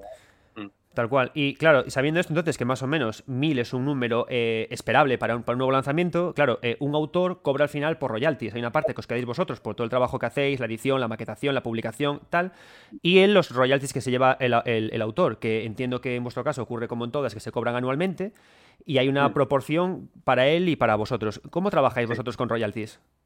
Nosotros eh, lo que damos al, autor es un 10% sobre el PVP, ¿vale? Y el resto pues va a parar a el sinfín de pagos que hay que realizar de claro. maquetación, corrección, impresión, distribución, promoción, etcétera, etcétera. Claro, que yo siempre que, hablo de, esto con, gente, porque no, es un, eso no es un dato que tengáis vosotros, todas las editoriales funcionan igual. Y si incluso si trabajan con ilustradores, suele ser un 8 para el autor, un 2 para el ilustrador y el resto para la editorial, ¿no? Hay que entender que, eh, que esto no tengo que explicártelo a ti, pero bueno, para que lo sepa la gente, que vosotros corréis un riesgo tremendo porque vosotros adelantáis mucha pasta antes de sacar un libro. Sí, bueno, nosotros adelantamos eh, todo, básicamente, bueno, todo eh, a ver, la producción del libro corre mm, por nuestra cuenta, ¿no? Y, claro, el autor cobra en función de lo que venda, pues esos son los, los royalties, ¿no? Entonces, ese pago sí se realiza una vez ha vendido, pero claro, eh, muchas veces ajustar eh, una perspectiva de venta a, la, tirada que hace es prácticamente imposible, ¿no? Entonces, pues bueno, pues sí se han dado casos que hemos perdido muchísimo dinero hmm. y otros en los que, bueno, se ha mantenido más o menos, sí, el, riesgo, por lo menos en este tipo de. Bueno, nosotros somos una editorial tradicional, de, publicación tradicional, y, sí, sí, o sea, el riesgo lo corremos nosotros 100%. 100%. Puesto el autor ha, invertido muchísimas horas de trabajo en, su, en su proyecto, que también es algo eh, cuantificable, pero eh, en lo que respecta al apartado económico, corre de nuestra cuenta 100%. Claro, al final vosotros estáis comprometidos, pero el autor está involucrado en realidad. Pero vosotros os. Claro, al final es por eso, eh, es para que la gente entienda por qué van estos royalties, ¿no? Que al final mm. yo dedico mi tiempo, pero vosotros adelantáis la pasta y os jugáis el poder pagar las facturas a final de mes porque puede funcionar o no funcionar. Que al final es el, problema de, siempre con las editoriales. Sí, esto es una apuesta y. Bueno, eh, ya te digo, o sea, nosotros ha habido muchos libros que, pues, que hemos pinchado porque por, por el motivo que sea. y, bueno, pues ha sido un proyecto en el que hemos perdido dinero y, ya está, y pues lo hemos recuperado por otro lado. Y, fin de la historia, ¿no? Pero sí, esto al final, el mundo de la edición se basa en apuestas y en decir, bueno, pues creo que esto puede funcionar, que ¿cuánto hago? nosotros también muchas veces más o menos nos guiamos por nuestro sistema de reserva. Ahí un poco, hmm. eh, digamos que palpamos lo que se mueve en el mercado, ¿no? Vemos si hay mucho interés y menos. Tampoco es un claro identificativo porque depende de muchas variables. Pero bueno, algo nos permite hacernos una idea, ¿no? De decir, hostia, este, este libro parece que va a tener mucha aceptación, más o menos. Pero bueno, al final no deja de ser un riesgo. Claro, porque entonces entiendo, para, resumir, ¿no? si entendemos que más o menos se venden mil libros y vuestros libros oscilan en torno a los 20 euros, al final un autor puede llegar a percibir 2.000 euros, más o menos, entre muchas comillas, ¿no? Al final por el trabajo que, está realizando, ¿no? Para que también lo sepa la gente, porque al final escribir un libro eh, es, un, es un trabajo de un año, por supuesto luego cuando tienes más experiencia lo, acabas antes, pero que también se, ¿no? se, valore eso. Otra pregunta que tengo que... Dime, perdona, ¿quieres aclarar algo?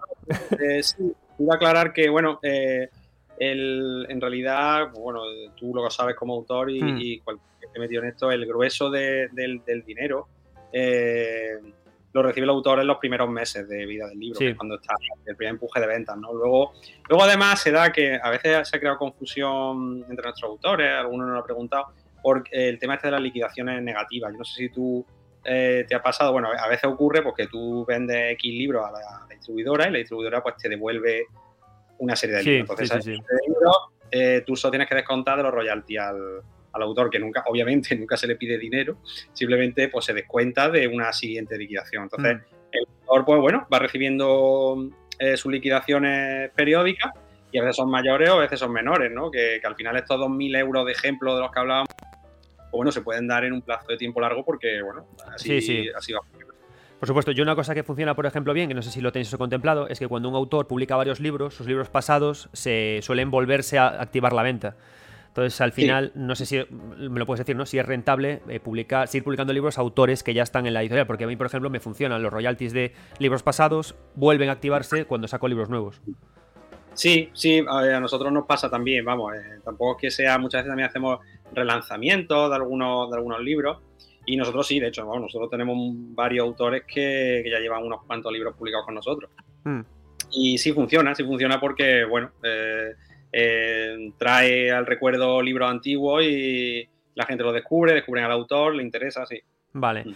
Eh, ya últimas preguntas. ¿Qué recomendaríais de tamaño de manuscrito que, que, os mandaran? Más o menos. En plan, un manuscrito de 80 páginas en Word, de 100.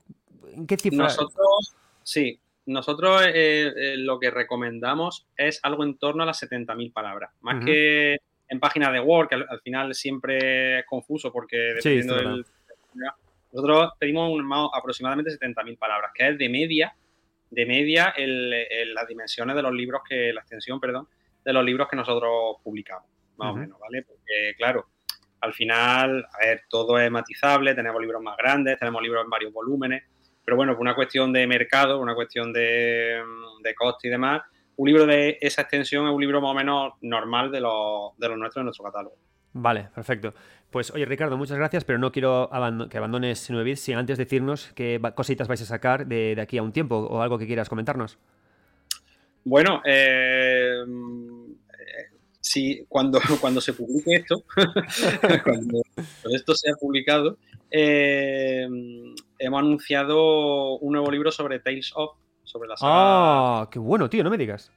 Sí, sí, sí, sí, sí. Muy, muy, muy bonito. Se llama Abismo y Sinfonía.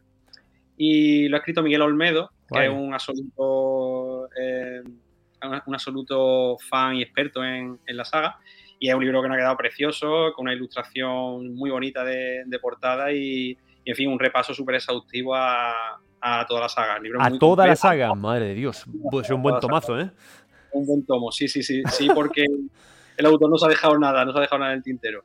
Y nada, lo llevamos con edición coleccionista, con una caja súper bonita, con un estampado dorado, en fin. Eh, muy chulo. Perfecto, perfecto. Que un vistazo en nuestra web y, en las redes.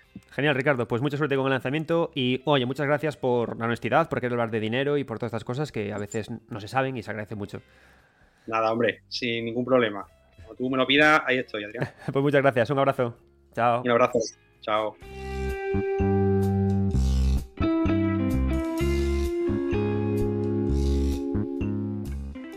Ya sabemos un montón de cosas. Tenemos consejos de escritura, sabemos cómo organizar la, inmersión en el libro, eh, sabemos ya cómo hacer los primeros artículos y sabemos el dinero que vamos a ganar.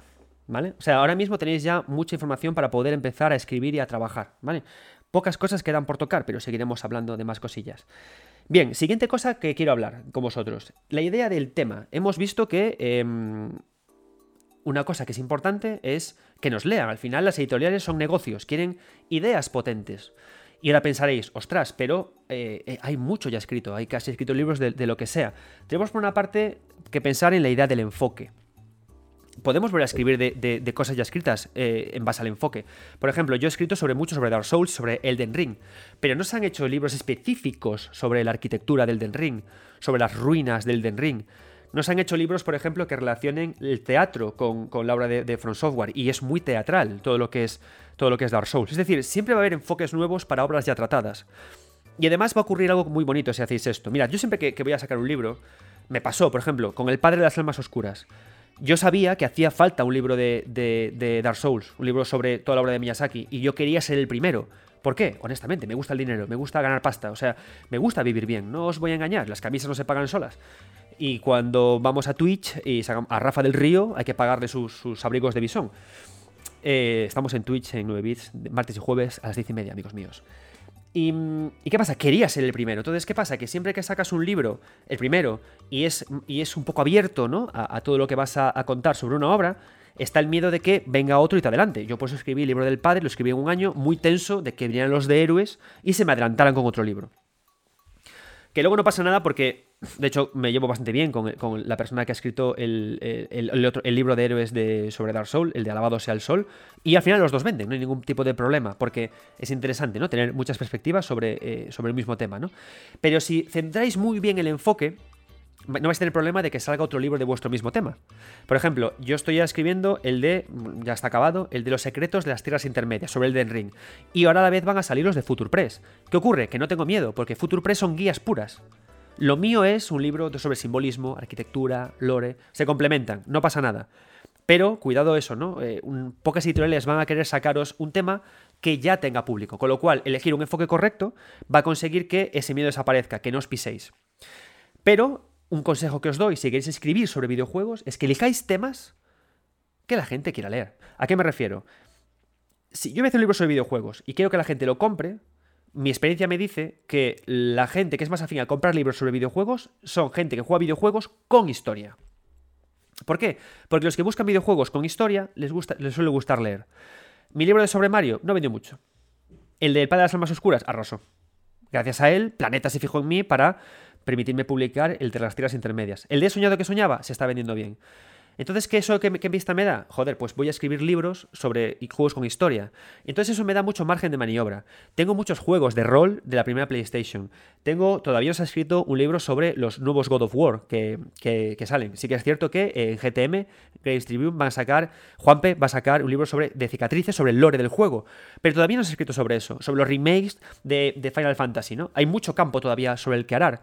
Pero yo os recomiendo que os centréis en eso, en videojuegos que tienen historia y luego en base a eso expliquéis que tengáis ese, ese flash con el que podáis luego empezar a, trabajar.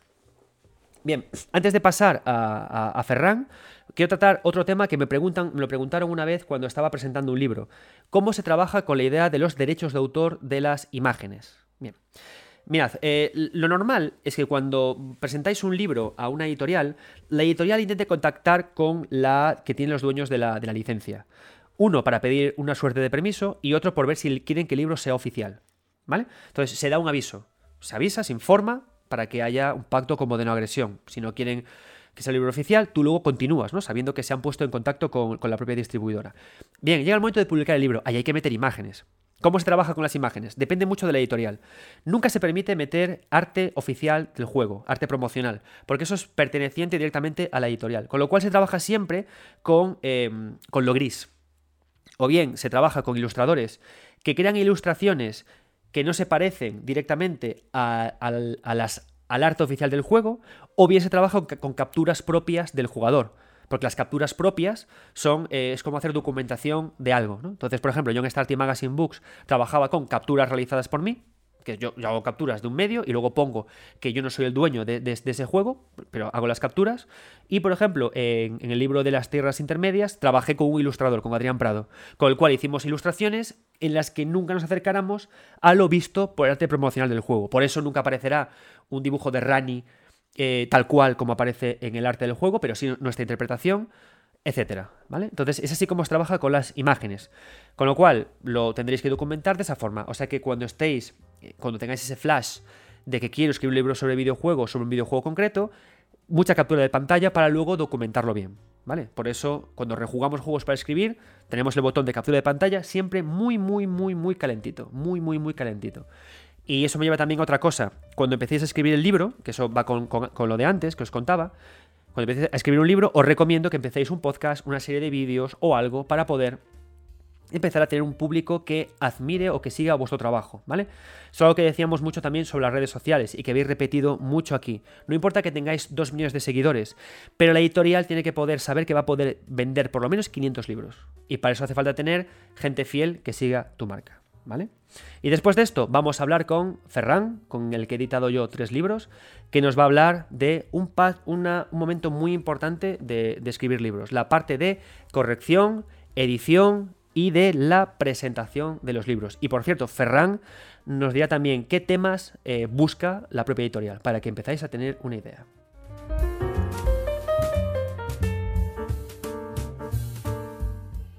Bien, continuamos con nuestras charlas con nuestros queridos editores españoles y ahora tenemos con, estamos con Ferran González, editor de Starty Magazine Books, con eh, persona con la que tuve el placer de, escribir tres libros. Un gran tipo, buena persona, mejor compañero de, viaje. Eh, ¿Qué tal, Ferran? ¿Cómo estás? Pues muy bien, aquí cansado, una semana trajeada, pero bueno, bien, bien, bastante ya tranquilo. Eh, ya es viernes y ya, ya estoy tranquilo. Y ya mejor, ¿no? Mira, eh, he estado hablando antes de, estar contigo, he estado hablando con, con Héroes de Papel y con Dolmen de varias cosas, y hay algunos puntos que a mí me gustaría que tú me, me explicaras tu, visión, tu versión y, o tu punto de vista, pensado que esto lo, van a escuchar sobre todo eh, futuros autores noveles, ¿vale? Entonces, em, en primer lugar, tanto Héroes como Dolmen me explicaban que para mandarle un correo a su editorial tenían que mandarle una propuesta más o menos completa, con un enfoque eh, me gustaría saber, eh, en base a estos, a estos mínimos, para enviar algo a Starting Magazine Books y que tú lo valores y digas me gusta o no me gusta, por tu experiencia, ¿en qué cosas te fijas más o qué consejos dirías tú que eh, hay que añadir en, el, en, el, en, ese primer mail para que tú digas, mmm, sexy thing? Mm. A ver, realmente cuando me envían cuando me envían manuscritos o propuestas, primero tienen que ser que no se hayan publicado antes nada de... nada de, eso, ¿no? claro, no, mm. no, me puedes, no me puedes enviar la historia de Nintendo de nuevo. Ya. Vale, entonces eh, lo, que, lo que quiero es algo, algo que, que realmente dé una nueva perspectiva, un, nuevo, un nuevo enfoque a algo pues dentro de los videojuegos. Eh, realmente eh, cuando me envían algo así, por ejemplo, así fue, por ejemplo, con, contigo, o con, o con Eric Austin. Eh, realmente realmente la, la, propuesta ya vino entera, vino, vino total, o sea, vino el manuscrito entero. Y aunque, por ejemplo, si tú ya eres un poquito más, más relevante en redes sociales que Eric, eh, no me importó, no me importó porque me, me gustaba mucho la, la, propuesta, ¿no? La propuesta original y, y, no, se, no se escribe prácticamente eh, se ha escrito prácticamente nada de ello, como mucho en algunos papers académicos, pero muy poco. Y, realmente eso es lo que, lo que a mí me interesa. Eh, o sea, propuestas, propuestas originales que no se hayan escrito, que no se hayan escrito antes, ¿no? Digamos que eso es te, lo, pregunto porque, por ejemplo, eh, me, comentaban que, eh, imagínate, pues yo qué sé, Pokémon. Han salido muchos libros de Pokémon, ¿no? Pero tú, por ejemplo, con Erika Ostri publicaste un. Él habla de, biología y de evolución y ahí hay eh, temas de Pokémon. La pregunta es. ¿Hay posibilidad de poder seguir escribiendo sobre sagas de las que ya se ha escrito, pero con otro enfoque? ¿Tú aceptarías un libro de ese estilo? Sí, sí. Eso sí, ¿no? sí, sí, sí, sí. Claro. Claro, es, que si no nos quedamos sin sagas ya, porque se han escrito de todas. En este boom que hay, ¿no? En plan de, ¿alguien quiere escribir de Pokémon? Joder, si han escrito ya 73 libros.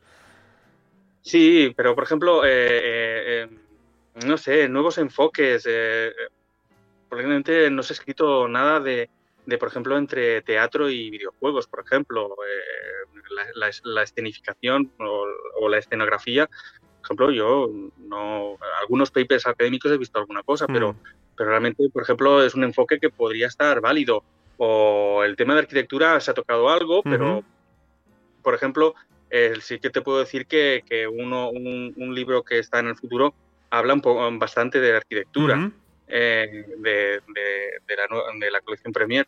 Pero, pero bueno, hay que, hay que darle nuevas, nuevas visiones y, sobre todo eh, eh, que, el, autor, si es novel, me tiene que enviar una propuesta muy, muy arriesgada y muy, muy bestia, ¿vale? Porque es eso, es, es su valor. Realmente va, va, va a quedar en, la historia de la literatura o literatura de videojuegos por una propuesta nueva, no por la historia de, Capcom o cosas de estas, ¿no? Tanto, realmente es lo que a mí me interesa. Por eso, mm, de los que me envían, no porque no sean válidos, sino porque mm, en, Star, en Star Magazine Books eh, no, yo no busco realmente eh, eh, pues algo, algo que realmente pues, ya se ha hablado mucho. Intento que tengan algo, algo novedoso. ¿De acuerdo? Vale, entonces eh, te, voy a hacer la pregunta de, otra forma, porque es interesante lo que planteas. Em, de, tu, experiencia, que recuerdes, eh, ¿qué podrías decir consejos para no hacer cuando contactas a un editor? O sea, la forma de cagarla, de que tú digas, oh shit, vete a casa. O sea, esas cuatro cosas que digas, nunca hagas esto cuando contactes con un editor. Vale. Eh, lo, primero, lo primero de todo, cuando, cuando, cuando eh, un autor envía un novel, eh, perdón, cuando un autor novel envía un mail, que se presente. ¿Vale? Porque eso, al menos hace 10 años, la gente se presentaba cuando, pues, lo típico, cuando tienes una, una oferta de trabajo, pues, hola, me llamo tal, no sé qué. Pero recibo correos que dicen, eh, tengo una propuesta y digo, mm, ¿cómo te llamas? O sea, ni siquiera ponen el nombre o cosas de estas, o, te envían, te envían un, Word, pero mm, fatal de hecho, o, ni siquiera un currículum. Eh, hay autores que, prácticamente no han escrito en su vida, ¿no? Entonces es muy difícil eh, que, realmente los pueda aceptar si la propuesta es muy bestia, como por ejemplo la de Eric, que pues entonces vale, ¿no? Pero, pero si no, necesito, necesito leer cosas tuyas, por ejemplo, ¿vale? Que has hecho en, web, que has hecho en, papel, lo que sea, pero ver tu estilo y, a ver si, si, hmm. Puedes, puedes mm, si tienes una propuesta preliminar, digo, bueno, pues escribes muy bien, pues vamos a avanzar, mm, proponme un capítulo o dos, a ver cómo, cómo lo haces y tal, ¿no? Pero si no, hay gente que me escribe con, correos de, de, su primo o de, su padre, cosas así, ¿no? Entonces, em, eh, sobre todo la presentación, preséntate muy bien, no solo a mí, seguramente que a, a, la gente de, GamePress, Héroes de Papel, Dolmen, etcétera, eh, tienen que hacerlo así, porque es que si no, pasarán de ellos completamente. Eh, tienes que, que presentarte, decir tu nombre, he trabajado en tal, eh, puedes verlo aquí, te envío mi currículum, he estudiado esto, he estudiado lo otro, eh, no sé, una información completa y después me dices, pues eh, a partir de esto tengo esta propuesta, preliminar o ya completa, ¿vale? Completa, mejor, ¿vale? o sea, mm, me resultará más fácil entender el tono, el estilo, etcétera, etcétera.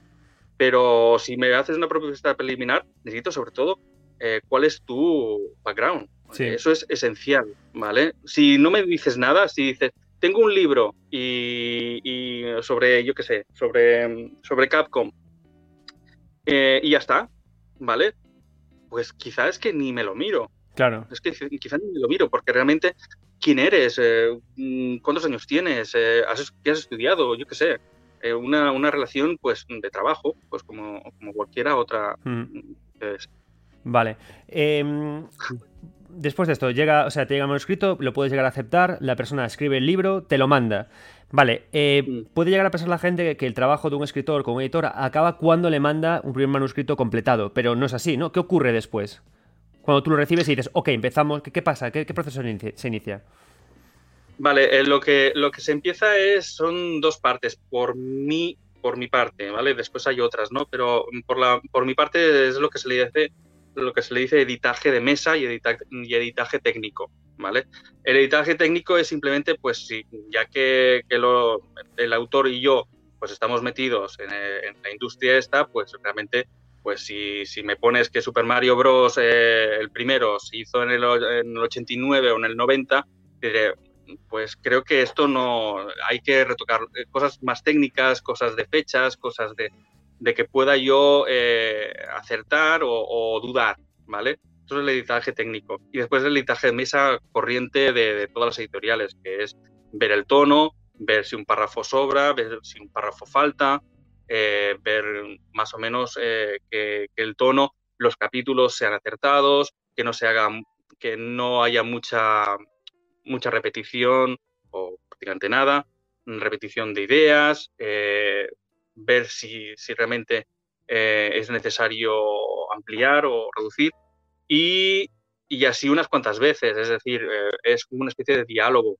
entre editor y, y- y autor. Vamos viendo, vamos mirando, vamos probando. Es un trabajo en equipo prácticamente, ¿vale? Entonces, eh, por eso muchas veces en grandes editoriales, al, tener un tiempo muy limitado para hacer editaje de mesa, eh, se ven muchos errores muchas veces, o, el tono no es el correcto, o, o realmente eh, sobran, sobran, yo qué sé, 50 páginas del libro por no, por no mirarlo con, de- con detenimiento, ¿sabes?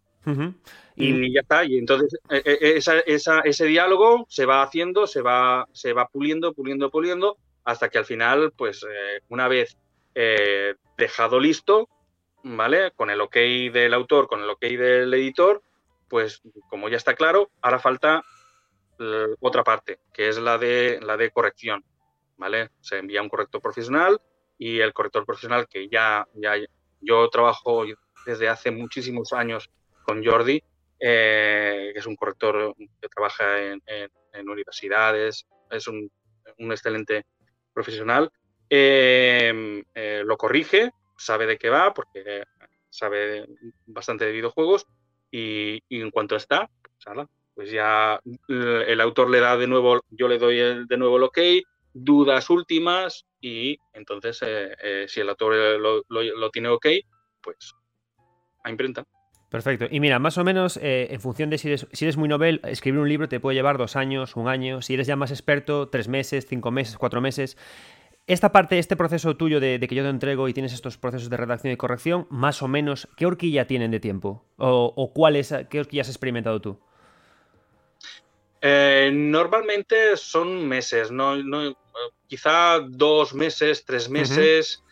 Eh, depende de- también, como trabajamos en otras cosas, pues a veces pues, eh, el tiempo no es, no es exacto como en una, en una editorial que tienes a una persona entre, eh, en teoría, a full time, ¿no? Pero, pero sí, entre un par de meses, quizá como mucho, quizá un poquito más, para dejarlo pulido del todo. Yo so- mm, como muchos autores y todo, pues somos, queremos dejarlo lo más perfecto posible, que no haya ningún error, que no haya ninguna, ningún gazapo, etcétera, etcétera, y dejarlo listo pues en un par de meses, tres meses, a partir de, de- de- de cuando se recibe el manuscrito ya Sí, el final. entero, el final, ¿vale? Por parte del autor. Vale, y, pero todavía aquí no acaba el trabajo del autor, porque luego hay que presentar el libro, porque al final los libros venden mucho en presentaciones, entonces eso hay que moverlo, ¿no? Eh, Sí. ¿Qué impacto tiene la, la presentación de un libro para, las, para sus ventas? Tu experiencia. Ah, mm, diría que es beneficiosa, pero no exitosa. Es decir, eh, va muy bien. eh, hoy en día, tanto redes sociales como la parte física, o sea, ver al autor en persona, va bien, va bien, pero realmente después del tema de pandemia y cosas estas, sobre todo se ha reducido mucho que la gente pues, se acerque, se acerque a, las, librerías, cuesta cada vez más, ¿no? Ah, y, eso, pues al final, sí, te puede, te puede llenar una sala, ¿vale? Un autor, sobre todo si es conocido, eh, te puede llegar, pero realmente un poco de repunte de ventas puede haber, pero si no eres una estrella tipo Rowling o cosas estas, o, un, Sanderson, realmente eh, o tienes una comunidad propia, el autor, ¿eh? no la editorial, el autor tiene una, comunidad muy fuerte y entonces sí que van a verlo. Yo me acuerdo, me acuerdo perfectamente, una de las más exitosas que tuvimos fue en la librería Gigamesh con, con, el, libro de Dragon Ball. Ah, con Dragon Ball. Ah, pensaba que era con el Funs, me ibas a decir. No, eh, bueno, la del Funs estuvo bien, pero la de Dragon Ball me acuerdo que estuvo a reventar. O sea, hmm. fue una. El Funs también estuvo allí de maestro de ceremonias, me acuerdo. Pero quiero decir que. Eh, y al final pues se vendieron, fue un repunte, pero tampoco es que fuera algo determinante para el futuro de las ventas.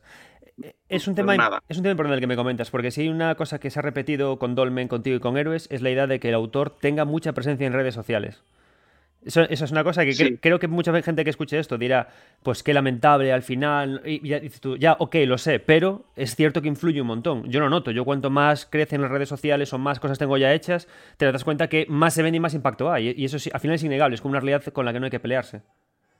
Sí, sí, o sea, estamos eh, realmente estamos viviendo ya una época en el que, en que tenemos que ser un poco personas omnicanal prácticamente, ¿sabes? Es decir, eh, tenemos que utilizar diferentes canales para, mm, para promocionarnos, ¿vale? Para promocionar nuestros, nuestras obras, ¿vale? Nuestros productos y tenemos que, tenemos que utilizar eh, el social media absolutamente. Es decir, sin social media, y me doy cuenta, los autores que les cuesta mucho más eh, estar en, en, redes sociales, también me venden menos.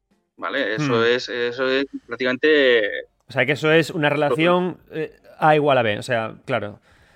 Es que eso lo hablábamos, lo hablábamos también, tío, que, se recibe mejor un manuscrito cuando te lo manda alguien que ya ha escrito en otros medios, que tiene sus canales, y yo creo que ya únicamente es porque tenga su base de datos, que decía, yo hablaba con, Nacho de Dolmen, que no es una cuestión de tener números grandes, sino gente muy fiel, tener a, 200 personas que sabes que te van a comprar el número. No hace falta tener 100.000 seguidores, pero sí 200 súper fieles. Y creo que eso sí que es lo, relevante. Ferran, ya para acabar, no te robo más tiempo. Antes hiciste una cosa muy guay, que es tirarme temas. Me gustaría que me dijeras cinco temas que te encantaría que te llegaran al mail. Que me encantaría que me llegaran al mail. Vale. Pues mira, ah, me gustaría una de Naruto. Con dos cojones, claro que sí. Sí. Pero con Boruto, también con Boruto. Sí, sí, sí. O sea, eh, mm, eh, son, son temas que llevo pensando pues prácticamente años, ¿vale? Pero por ejemplo, para la línea White, la que tengo con Dragon Ball y Sherlock Holmes, me encantaría Naruto.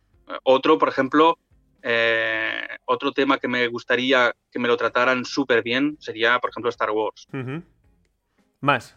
Dame dos más. Dame dos más. ¿Eh? Dame dos temas más. Mm, Fallout. Tío, no sé qué tema de Fallout, macho. Mm, Fallout no te pone. No soy muy fan de Fallout, no. No, pero, pero bueno, si alguien me escribe súper bien sobre Fallout y, y. el de Scroll? no soy. No soy, no soy muy. ¿De qué? El de Scroll, Skyrim, Oblivion, eso tiene que vender. Sí, pero también intento buscar un poco mi, el, eh, mi nicho y mi camino, ¿vale? Con Star, Star Magazine. Es decir, eh, por ahora no he publicado eh, de series, sí que lo he pensado, ¿vale? De series, de sagas, lo he pensado, pero realmente siempre he pensado que mm, pueden quedar un poco como limitadas, ¿vale? No, eh, es decir, muchas veces digo, ostras, esta, esta, saga mm, o esta serie me gusta mucho, ¿vale?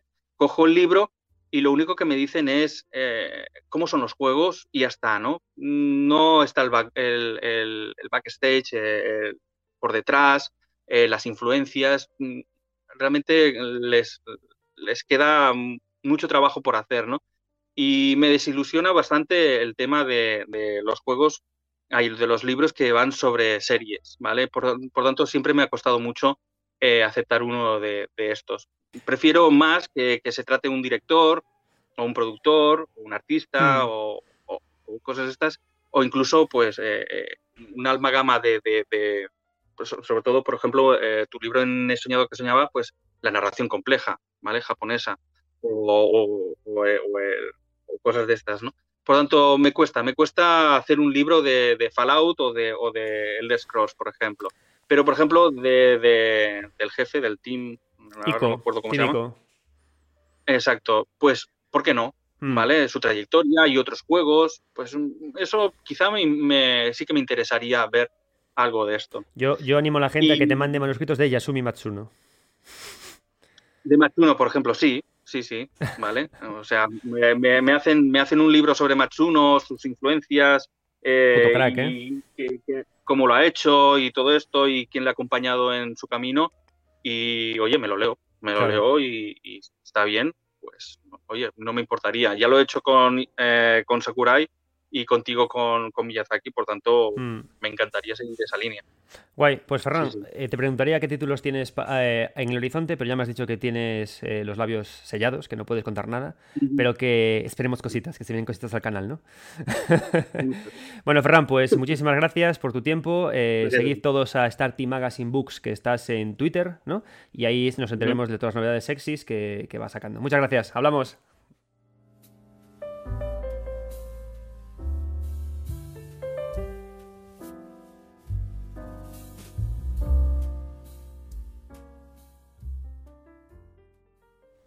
Espero que el programa os esté gustando. Creo que está saliendo unas, están saliendo unas charlas y unas ideas eh, muy interesantes para poder trabajar. Tenemos, ya sabemos, eh, tamaño de los. Hasta sabemos ya el tamaño recomendado del manuscrito que tenéis que, tenéis que hacer.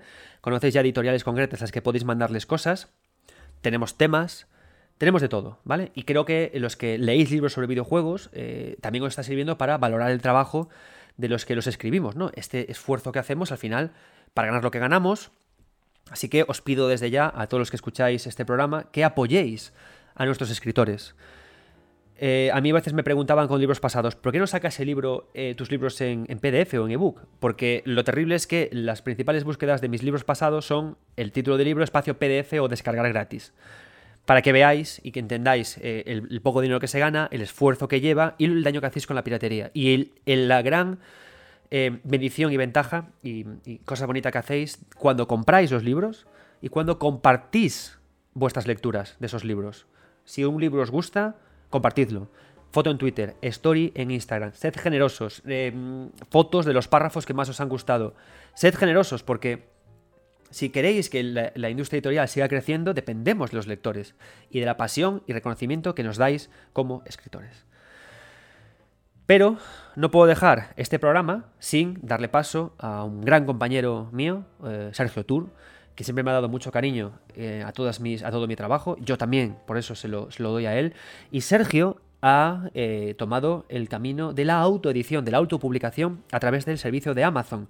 Y me parece un camino súper interesante que, tomar también. Y por eso yo ahora le quiero ceder el, puesto, ceder este micrófono, para que nos hable. Eh, Sergio, si no podemos eh, publicar, si no deseamos publicar, qué es la autopublicación, cuánto dinero se gana con la autopublicación, qué problemas tiene y qué luces tiene. Gracias, Sergio.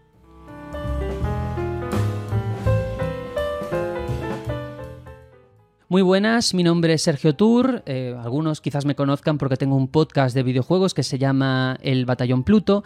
Y estoy aquí porque Adrián me pidió participar y que si quería contar mi experiencia en el mundo de la autoedición en libros de videojuegos.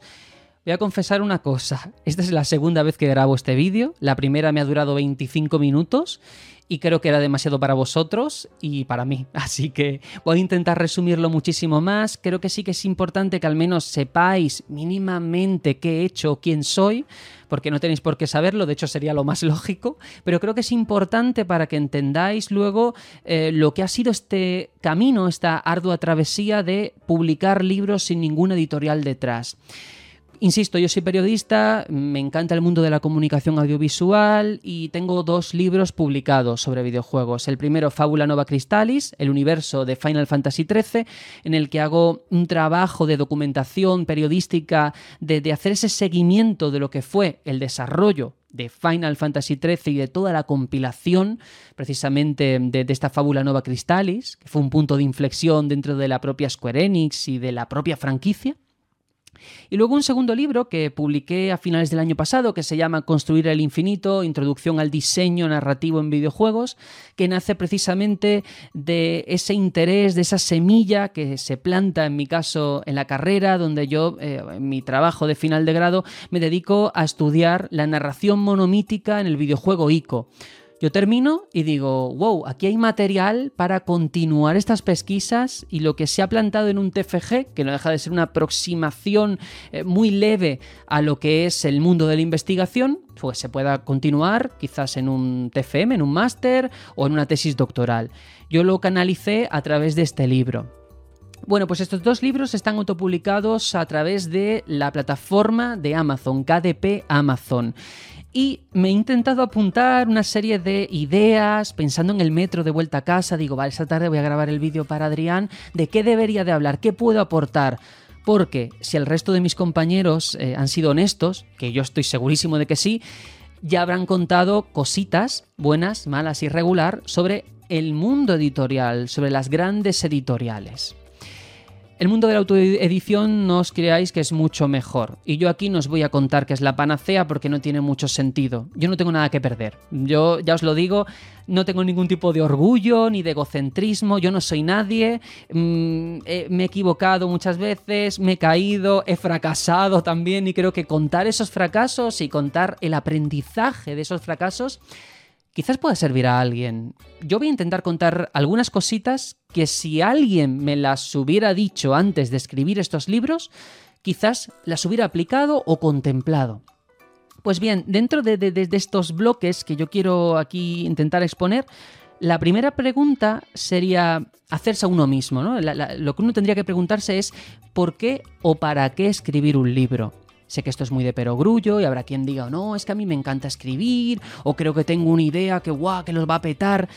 Lo digo porque evidentemente hay una parte em, de pasión que nace de uno mismo, de querer comunicar, pero también hay que pensar y hacer el ejercicio de autocrítica de si eh, quizás la mejor manera de canalizar ese contenido o ese mensaje que tú quieres transmitir es a través de un libro.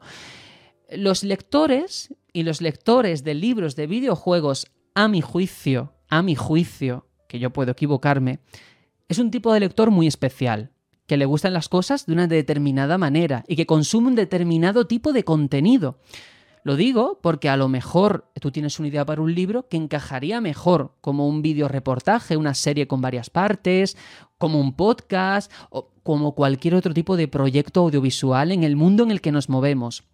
Esto lo digo porque escribir, y esto yo imagino que el resto de compis también estarán de acuerdo conmigo, es un proceso arduo, intenso, que provoca un desgaste emocional, psicológico, una lucha de fuerzas interna por todos esos pensamientos intrusivos que te llegan en el camino, como también externa de todos los agentes que intervienen, de personas que toman decisiones ajenas a ti y que si no lo tienes muy claro, em, es difícil llevarlo a buen puerto. Para que os hagáis una idea, en publicar un libro se puede tardar desde seis meses a dos años, o, depende de la envergadura del proyecto, eso está claro.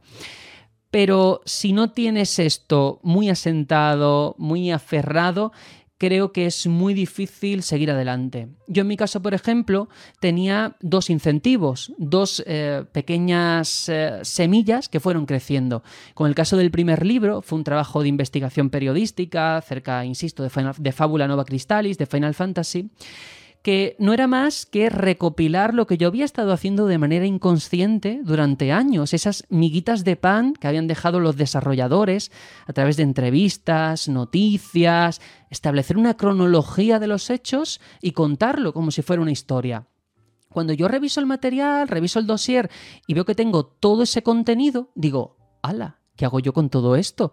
Esto se le puede dar forma y convertirlo en un libro y que de alguna manera quede como testimonio de una historia que ocurrió dentro de las oficinas de Square Enix. Eh, ¿Qué ocurrió? ¿Qué salió mal durante el proceso de, de creación de un juego de la envergadura de Final Fantasy XIII y de todos los, los proyectos que, aledaños que hay alrededor? Y la segunda semilla, la del libro sobre narrativa, insisto, empezó en la carrera, cuando yo empecé a investigar sobre la narración monomítica en un videojuego concreto como era ICO. Y de repente me di cuenta de que hay una serie de patrones, de modelos que se replican en muchos otros de mis juegos favoritos.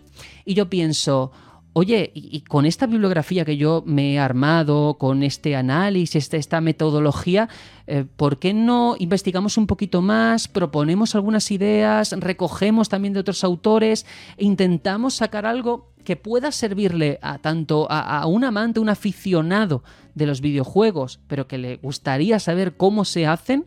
como a alguien que a lo mejor está pensando en hacer su primer videojuego, desde el punto de vista del desarrollo. De manera que creo que es muy importante tener una motivación, una pasión, porque si no lo acabas dejando.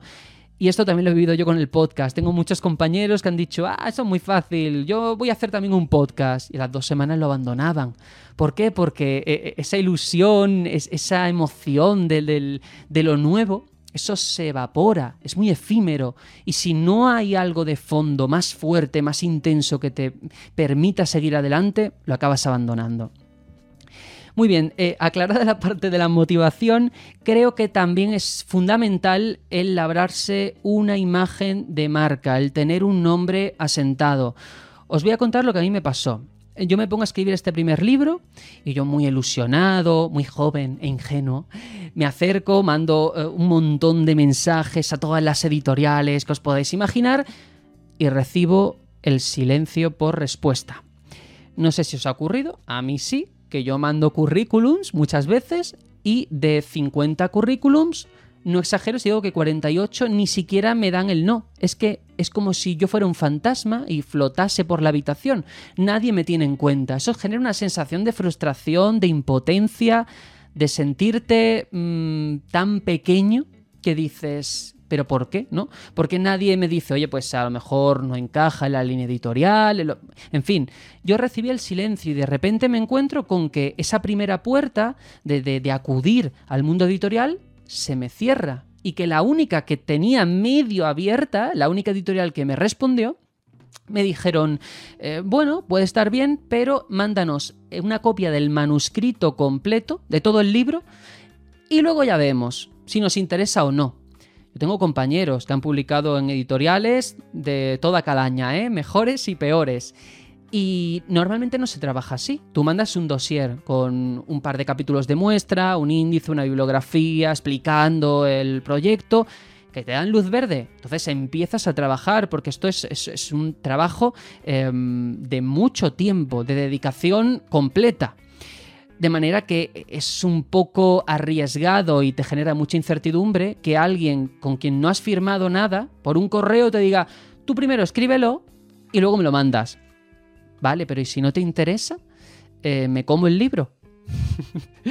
Así que, vista esa respuesta, porque además lo que me dijo esa editorial fue, si el problema es que como no hemos trabajado antes contigo, no te conocemos, no sabemos nada de ti y no podemos publicarte. Y aunque es una palabra fea, lo cierto, y esto yo tengo que contarlo, si no lo contara creo que estaría faltando la verdad, es que en este mundo, eh, y el mundo de la comunicación en general, la influencia, que es una palabra que detesto, es muy importante. Si no eres capaz de mover a un público, si no tienes una audiencia fiel, si no te has construido esta imagen de marca de la que yo hablo, es muy difícil que aunque tú tengas un producto de gran calidad, alguien te oiga. Y a mí me ha costado muchísimo tiempo gestionar la idea de, primero, encontrar una voz, porque es verdad, todo el mundo cree que tiene algo que contar, pero no es cierto. Realmente tienes que hacer ese trabajo de introspección, de ver qué se te da bien, qué se te da mal, tus intereses, cómo puedes aportar. Y una vez que has encontrado la voz, te encuentras la segunda parte, que es que nadie te oye. Tu voz es un hilillo, es un susurro que pasa inadvertido. Y yo que tengo un podcast y que entrevisto en el podcast a, desarrolladores de videojuegos, eh, ¿sabéis la sensación, por un lado de tristeza, pero por otro también de empatía, cuando tú hablas con estos creadores de videojuegos y te das cuenta de que la mayoría están hambrientos de que se les escuche? Que, tienen un brillo en los ojos porque quieren contarte cosas del trabajo en el que han invertido eh, el último año y medio o dos años de su vida. Y que cuando ellos envían notas de prensa, ninguna web o muy pocas les hacen caso. Pues eso también ocurre en el mundo editorial, en el mundo de la escritura de videojuegos. Y cuando tú te ves solo y que nadie te contesta, te quedan dos opciones. Y vuelvo otra vez a la motivación. Si tu motivación estaba tambaleando ya en el primer punto, evidentemente dices, bueno, pues ya está, lo dejo. Eh, me pongo a hacer otras cosas y me olvido. Pero si tú quieres seguir adelante, empiezas a explorar y te documentas y haces un estudio de mercado de, de, de opciones para la autoedición. Y así es como yo llegué a KDP Amazon, que es la plataforma que utiliza Amazon para poder autopublicar los libros. Ahora me detendré un poquito, ¿vale? Estoy intentando ir muy rápido, no sé si se me está entendiendo, porque no quiero perder tiempo, mm, porque si no Adrián me mata, estoy seguro, y vosotros también, pero mmm, creo que eso es importante porque una vez yo me pongo a trabajar en el libro y ya tengo decidido que voy a meterme en el mundo de la autoedición, yo tenía un miedo, porque tengo también un compañero cercano que ha escrito un libro sobre poesía y que buscó una editorial de aquí de Madrid chiquitita y mira, lo sacó adelante y él loco de contento, orgulloso con su libro. Pero se encontró con la segunda parte, ¿vale? Una editorial le había publicado el libro, pero trabajaba por tiradas, una tirada a lo mejor pequeña de 100 libros, pero si tú no tienes repito, esa influencia, esa capacidad de generar eh, atención, y no tienes tampoco un mecanismo de, promoción y marketing detrás, ¿a quién le colocas los 100 libros? Y de repente mi amigo, claro, yo lo veo, eh, por favor, compradme un libro, vendiéndole el libro a la madre, al padre, al tío, a la abuela, que a lo mejor tenían varias copias del libro, porque si no sale a pérdidas. Esto es una cosa que quiero contarla porque es positivo. Con Amazon KDP, de entrada, eh, eso desaparece esa barrera de entrada de decir tengo que vender 100 libros, 150 o 50 eh, porque si no no se puede mandar a imprenta, desaparece. De manera que lo que hace Amazon es que cuando eh, tú pones la ficha de producto y cuando alguien lo compra es cuando se imprime, se imprime una copia para esa persona. Eso a mí me generaba mucha seguridad, como también todo lo que tiene que ver con el control eh, de los materiales. Yo pude elegir si quería la portada satinada, brillante, tapa dura, tapa blanda, tipo de papel, mm, gramaje, formato, imágenes a color, en blanco y negro. Y según todas estas variables, te generaba un precio, un precio de, del coste de impresión. Pues imaginemos, si el coste eran 4 euros, si tú decidías, porque tú puedes ponerle el precio que tú quieras a tu libro, que valía 6 euros, esos 2 eh, euros de beneficio son para ti. Y creo que eso también es muy interesante porque ya cada uno más o menos puede ir jugando o a lo mejor pues puedes ponerlo, yo que sé, tu libro a mmm, 16 euros y este mes lo voy a poner en promoción a 14 o a 13. No hay ningún tipo de regulación al respecto y creo que eso está chulo precisamente si eres un poco ávido en el marketing digital y aprovechas este tipo de herramientas. Luego también el control de las ventas, eh, por lo que tengo entendido y ya lo contarán el resto de, personas que participen en, este programa de Adrián. En el mundo editorial eh, lo, tienes que esperar mucho tiempo hasta ver eh, el, el, fruto de tu trabajo, el, el, beneficio económico.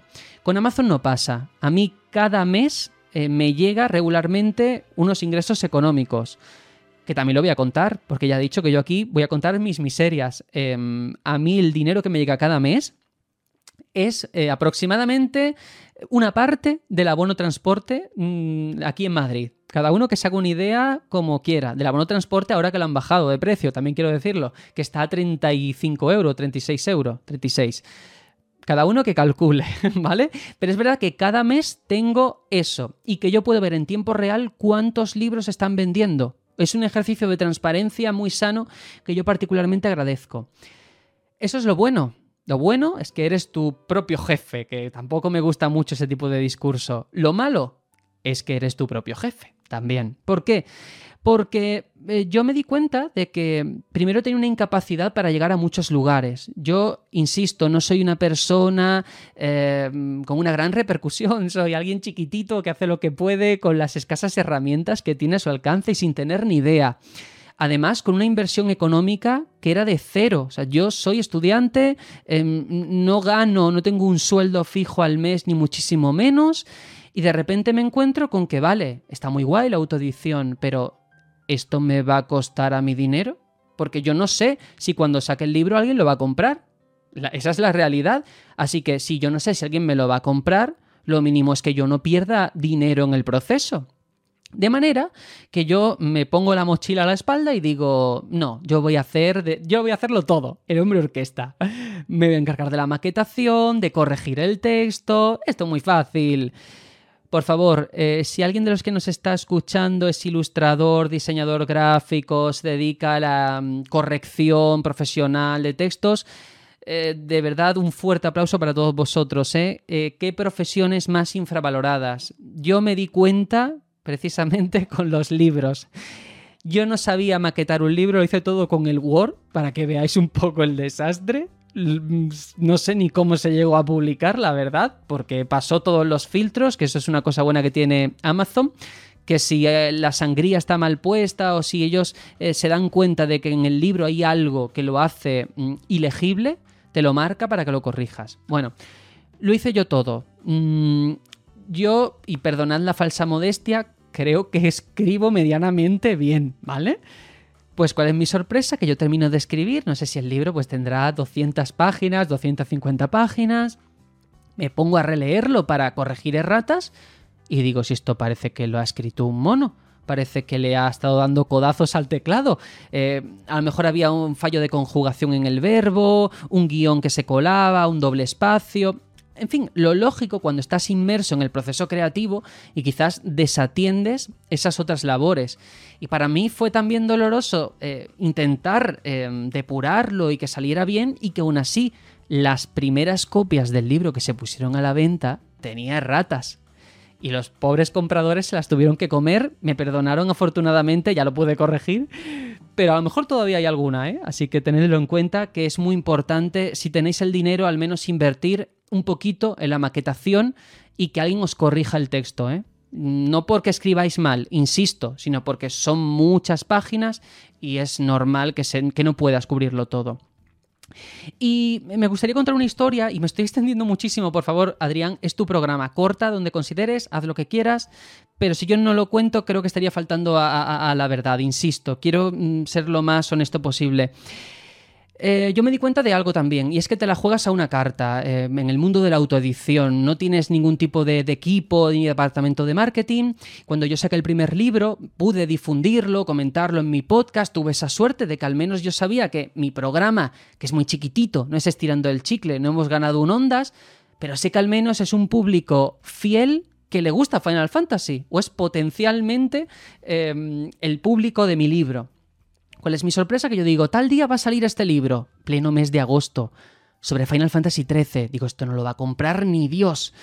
Y ese día veo que aquello empieza a subir, que empieza a venderse el libro, yo a mi padre, a mi madre, mira, mira, el libro está en el puesto número 3, ahora el momento en el puesto número 2, por el WhatsApp mandando capturas de pantalla y mm, en muy poquito tiempo, a lo largo de ese día, fue top 1 en todas las categorías. Hasta el punto de que en la categoría general de libros, de libros en Amazon España, estaba en el top 50, por delante, y esto me da mucho gusto y decirlo, de Pérez Reverte. O sea, mi libro de videojuegos de Final Fantasy XIII había vendido más que Pérez Reverte ese día. Y yo me puse a pensar porque digo, eh, ¿qué está pasando para que mi libro, que no es nada del otro mundo, tengo que reconocerlo, eh, se haya colado en el top 50. ¿Cuántas copias he debido yo de vender para que esté en el top 50 de Amazon España?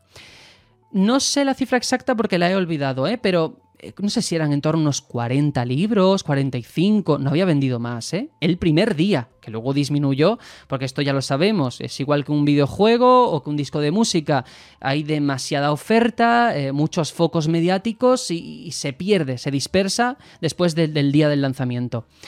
Pero me di cuenta de que si yo con 45 copias vendidas estoy en el top 50, hay algo que no nos están contando. Quizás no se leen tantos libros como yo pensaba. Era agosto, es cierto. Pero eso ya me generó una, sensación agridulce porque era una victoria eh, truncada. Realmente yo no había, no tenía ningún tipo de mérito. Y por supuesto, los días siguientes, eh, Pérez Reverte volvió a superarme. ¿eh? Pérez Reverte y muchísima más gente. ya no volví a vender lo, lo que ese primer día. Pero quería contarlo porque mm, creo que eso también es importante. Luego llegó, por ejemplo, con el segundo libro que me ocurrió lo contrario. Vendí muy poquito y que incluso yo había perdido mi cuenta de Twitter por un problema de reclamación de copyright. Me la devolvieron pocos días antes de sacar el libro. Y aunque parezca un problema del primer mundo, digo, yo que mi único escaparate, mi único megáfono son mis redes sociales, ¿cómo digo que voy a sacar un libro si no puedo? si no puedo llegar a esos mil seguidores potenciales que tengo, que es lo poquito que tengo. Eh, me la volvieron me la devolvieron y no hubo problema. Pero es verdad que, eh, esto también lo quiero contar, en la autoedición solo tienes una bala.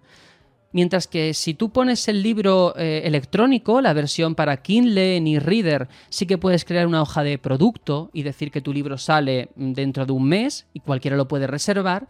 Si eliges la opción física, que es la que yo seguí con mis dos libros, eh, solamente puedes ver el producto en la web de Amazon cuando ya se puede comprar. ¿Esto qué significa? Y ya voy acabando. Que si tú em, anuncias el anuncio, si yo digo, chicos, tal día, estad pendientes porque saco libro, y a lo mejor es dentro de una semana, y la gente retuitea el anuncio del anuncio, en realidad estoy gastando mi único cartucho. Y no sé si me estoy explicando bien. Porque cuando llegue el lanzamiento, muchas personas que me retuitearon la semana previa del anuncio del anuncio ya no se acuerdan. En definitiva, que hay que tenerlo todo muy medido, muy pensado, que no es fácil, que nadie se forra vendiendo libros y que si lo haces es porque tiene que haber algo que quieras aportar. A mí el mundo de la investigación me encanta. El mundo de la academia lo detesto. Y otro día, Adrián, si haces un programa sobre eso, llámame, por favor, y yo también te contaré más miserias.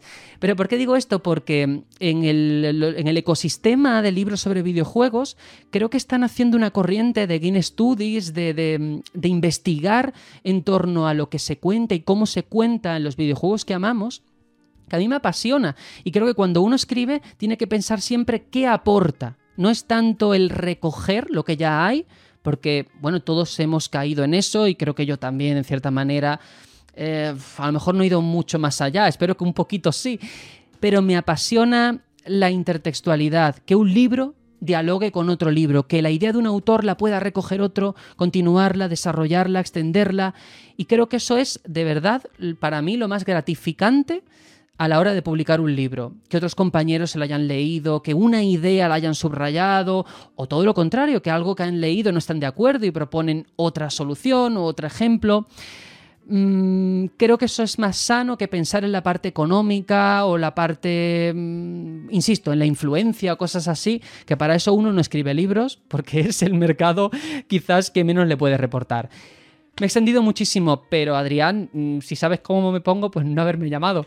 Pero si a alguien le interesa más el tema, que sepa que yo hice como dos post-mortem mm, dos vídeos largos precisamente sobre los libros, de cómo fueron mm, desde que los ideé hasta que salieron. creo que está en YouTube o no sé dónde está, ¿vale? Que los busque si le interesa, porque dura como una hora y pico cada uno, donde e, esta versión breve que he contado aquí me extiendo. Y ya está, Adrián, que muchas gracias por invitarme, que al resto espero haberle aportado en algo y que si necesitáis ayuda para algo, si la necesitáis, que me podéis contactar por Twitter o por donde queráis, que el mundo de Amazon KDP, esta plataforma, la verdad es que me siento muy cómodo y, creo que no hay que desdeñarla, que aunque el mundo editorial tiene sus cosas buenas, también tiene otras malas, que a lo mejor eh, se pueden paliar a través de, de esta perspectiva. Y ya está, un abrazo, adiós.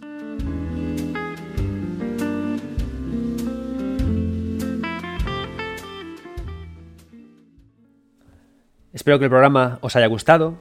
Espero que en los comentarios de iVoox, en los comentarios de, de YouTube, me pongáis vuestras preguntas. Si estáis escribiendo libros, no dudéis en poner vuestras preguntas por aquí o por Twitter, que intentaré responderos a todas ellas. Espero que esto ha sido un pequeño faro para iluminaros en este mundo del mercado editorial, pero no podemos acabar este programa sin hacer recomendaciones de libros. Mirad, eh, publiqué en Twitter, antes de hacer este programa, como hago siempre, una pregunta. ¿Qué libros de videojuegos le regalarías a tu mejor amigo? Voy a empezar yo. Yo recomiendo el libro de Libertad Dirigida, de ediciones Sangrila, una gramática del análisis y diseño de videojuegos. Me parece un libro estupendo para introduciros en Games Studies y, como os digo, es un libro perfecto para que busquéis en él bibliografía para seguir investigando y enriquecer vuestros propios libros. Daniel García Raso eh, dice, recomienda Muerte por videojuego de Simon Parkin y dice, porque me parece de lo mejor que se ha escrito y que le quitaría muchísimos prejuicios a la gente. El libro de Daniel García Raso eh, me parece una muy buena recomendación también. Y ya que estamos hablando del bueno de Dani, os recomiendo que eh, un juego, videojuego que ha sacado Daniel. Daniel García Raso ha publicado el videojuego en Itch.io, un videojuego gratuito que se llama Never Say Goodbye. Así que buscad Never Say Goodbye en Itch.io, es un videojuego de 20 minutos, muy narrativo.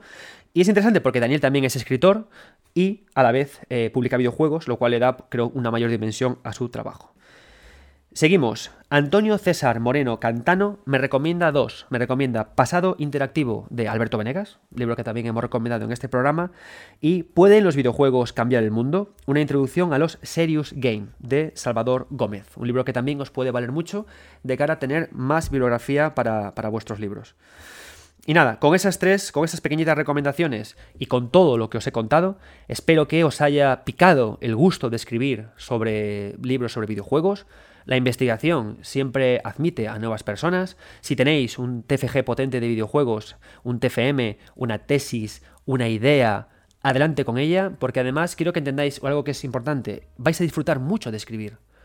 Hemos hablado mucho de, lo difícil que es, de que no se gana mucho dinero, pero escribir enriquece. Escribir es como las pastillas de de la mente. Te va a, escribir te va a permitir leer más, jugar más, conocerte más, madurar más, conocer a otra gente que escribe, pelearte contra editoriales, disfrutar, sufrir, pero sobre todo crecer. Así que yo recomiendo a todo el mundo, a todos, que escribáis sobre videojuegos. Que no se publica, probad la autoedición. Que no se publica, rompedlo en artículos pequeños e intentad colocarlos en otras revistas. Que no se publica, mejorad e, y, avanzad con otro. Yo he escrito cinco novelas completas antes de publicar mi primer, mi primer libro. ¿De acuerdo? Por eso que es un camino arduo, pero de los más bonitos que, disfrutaréis. Y nada más, esto es todo por hoy. Recordad que sigo jugando a Pokémon Soul Silver, videojuego del que hablaremos en breve, como hicimos con Nier Automata.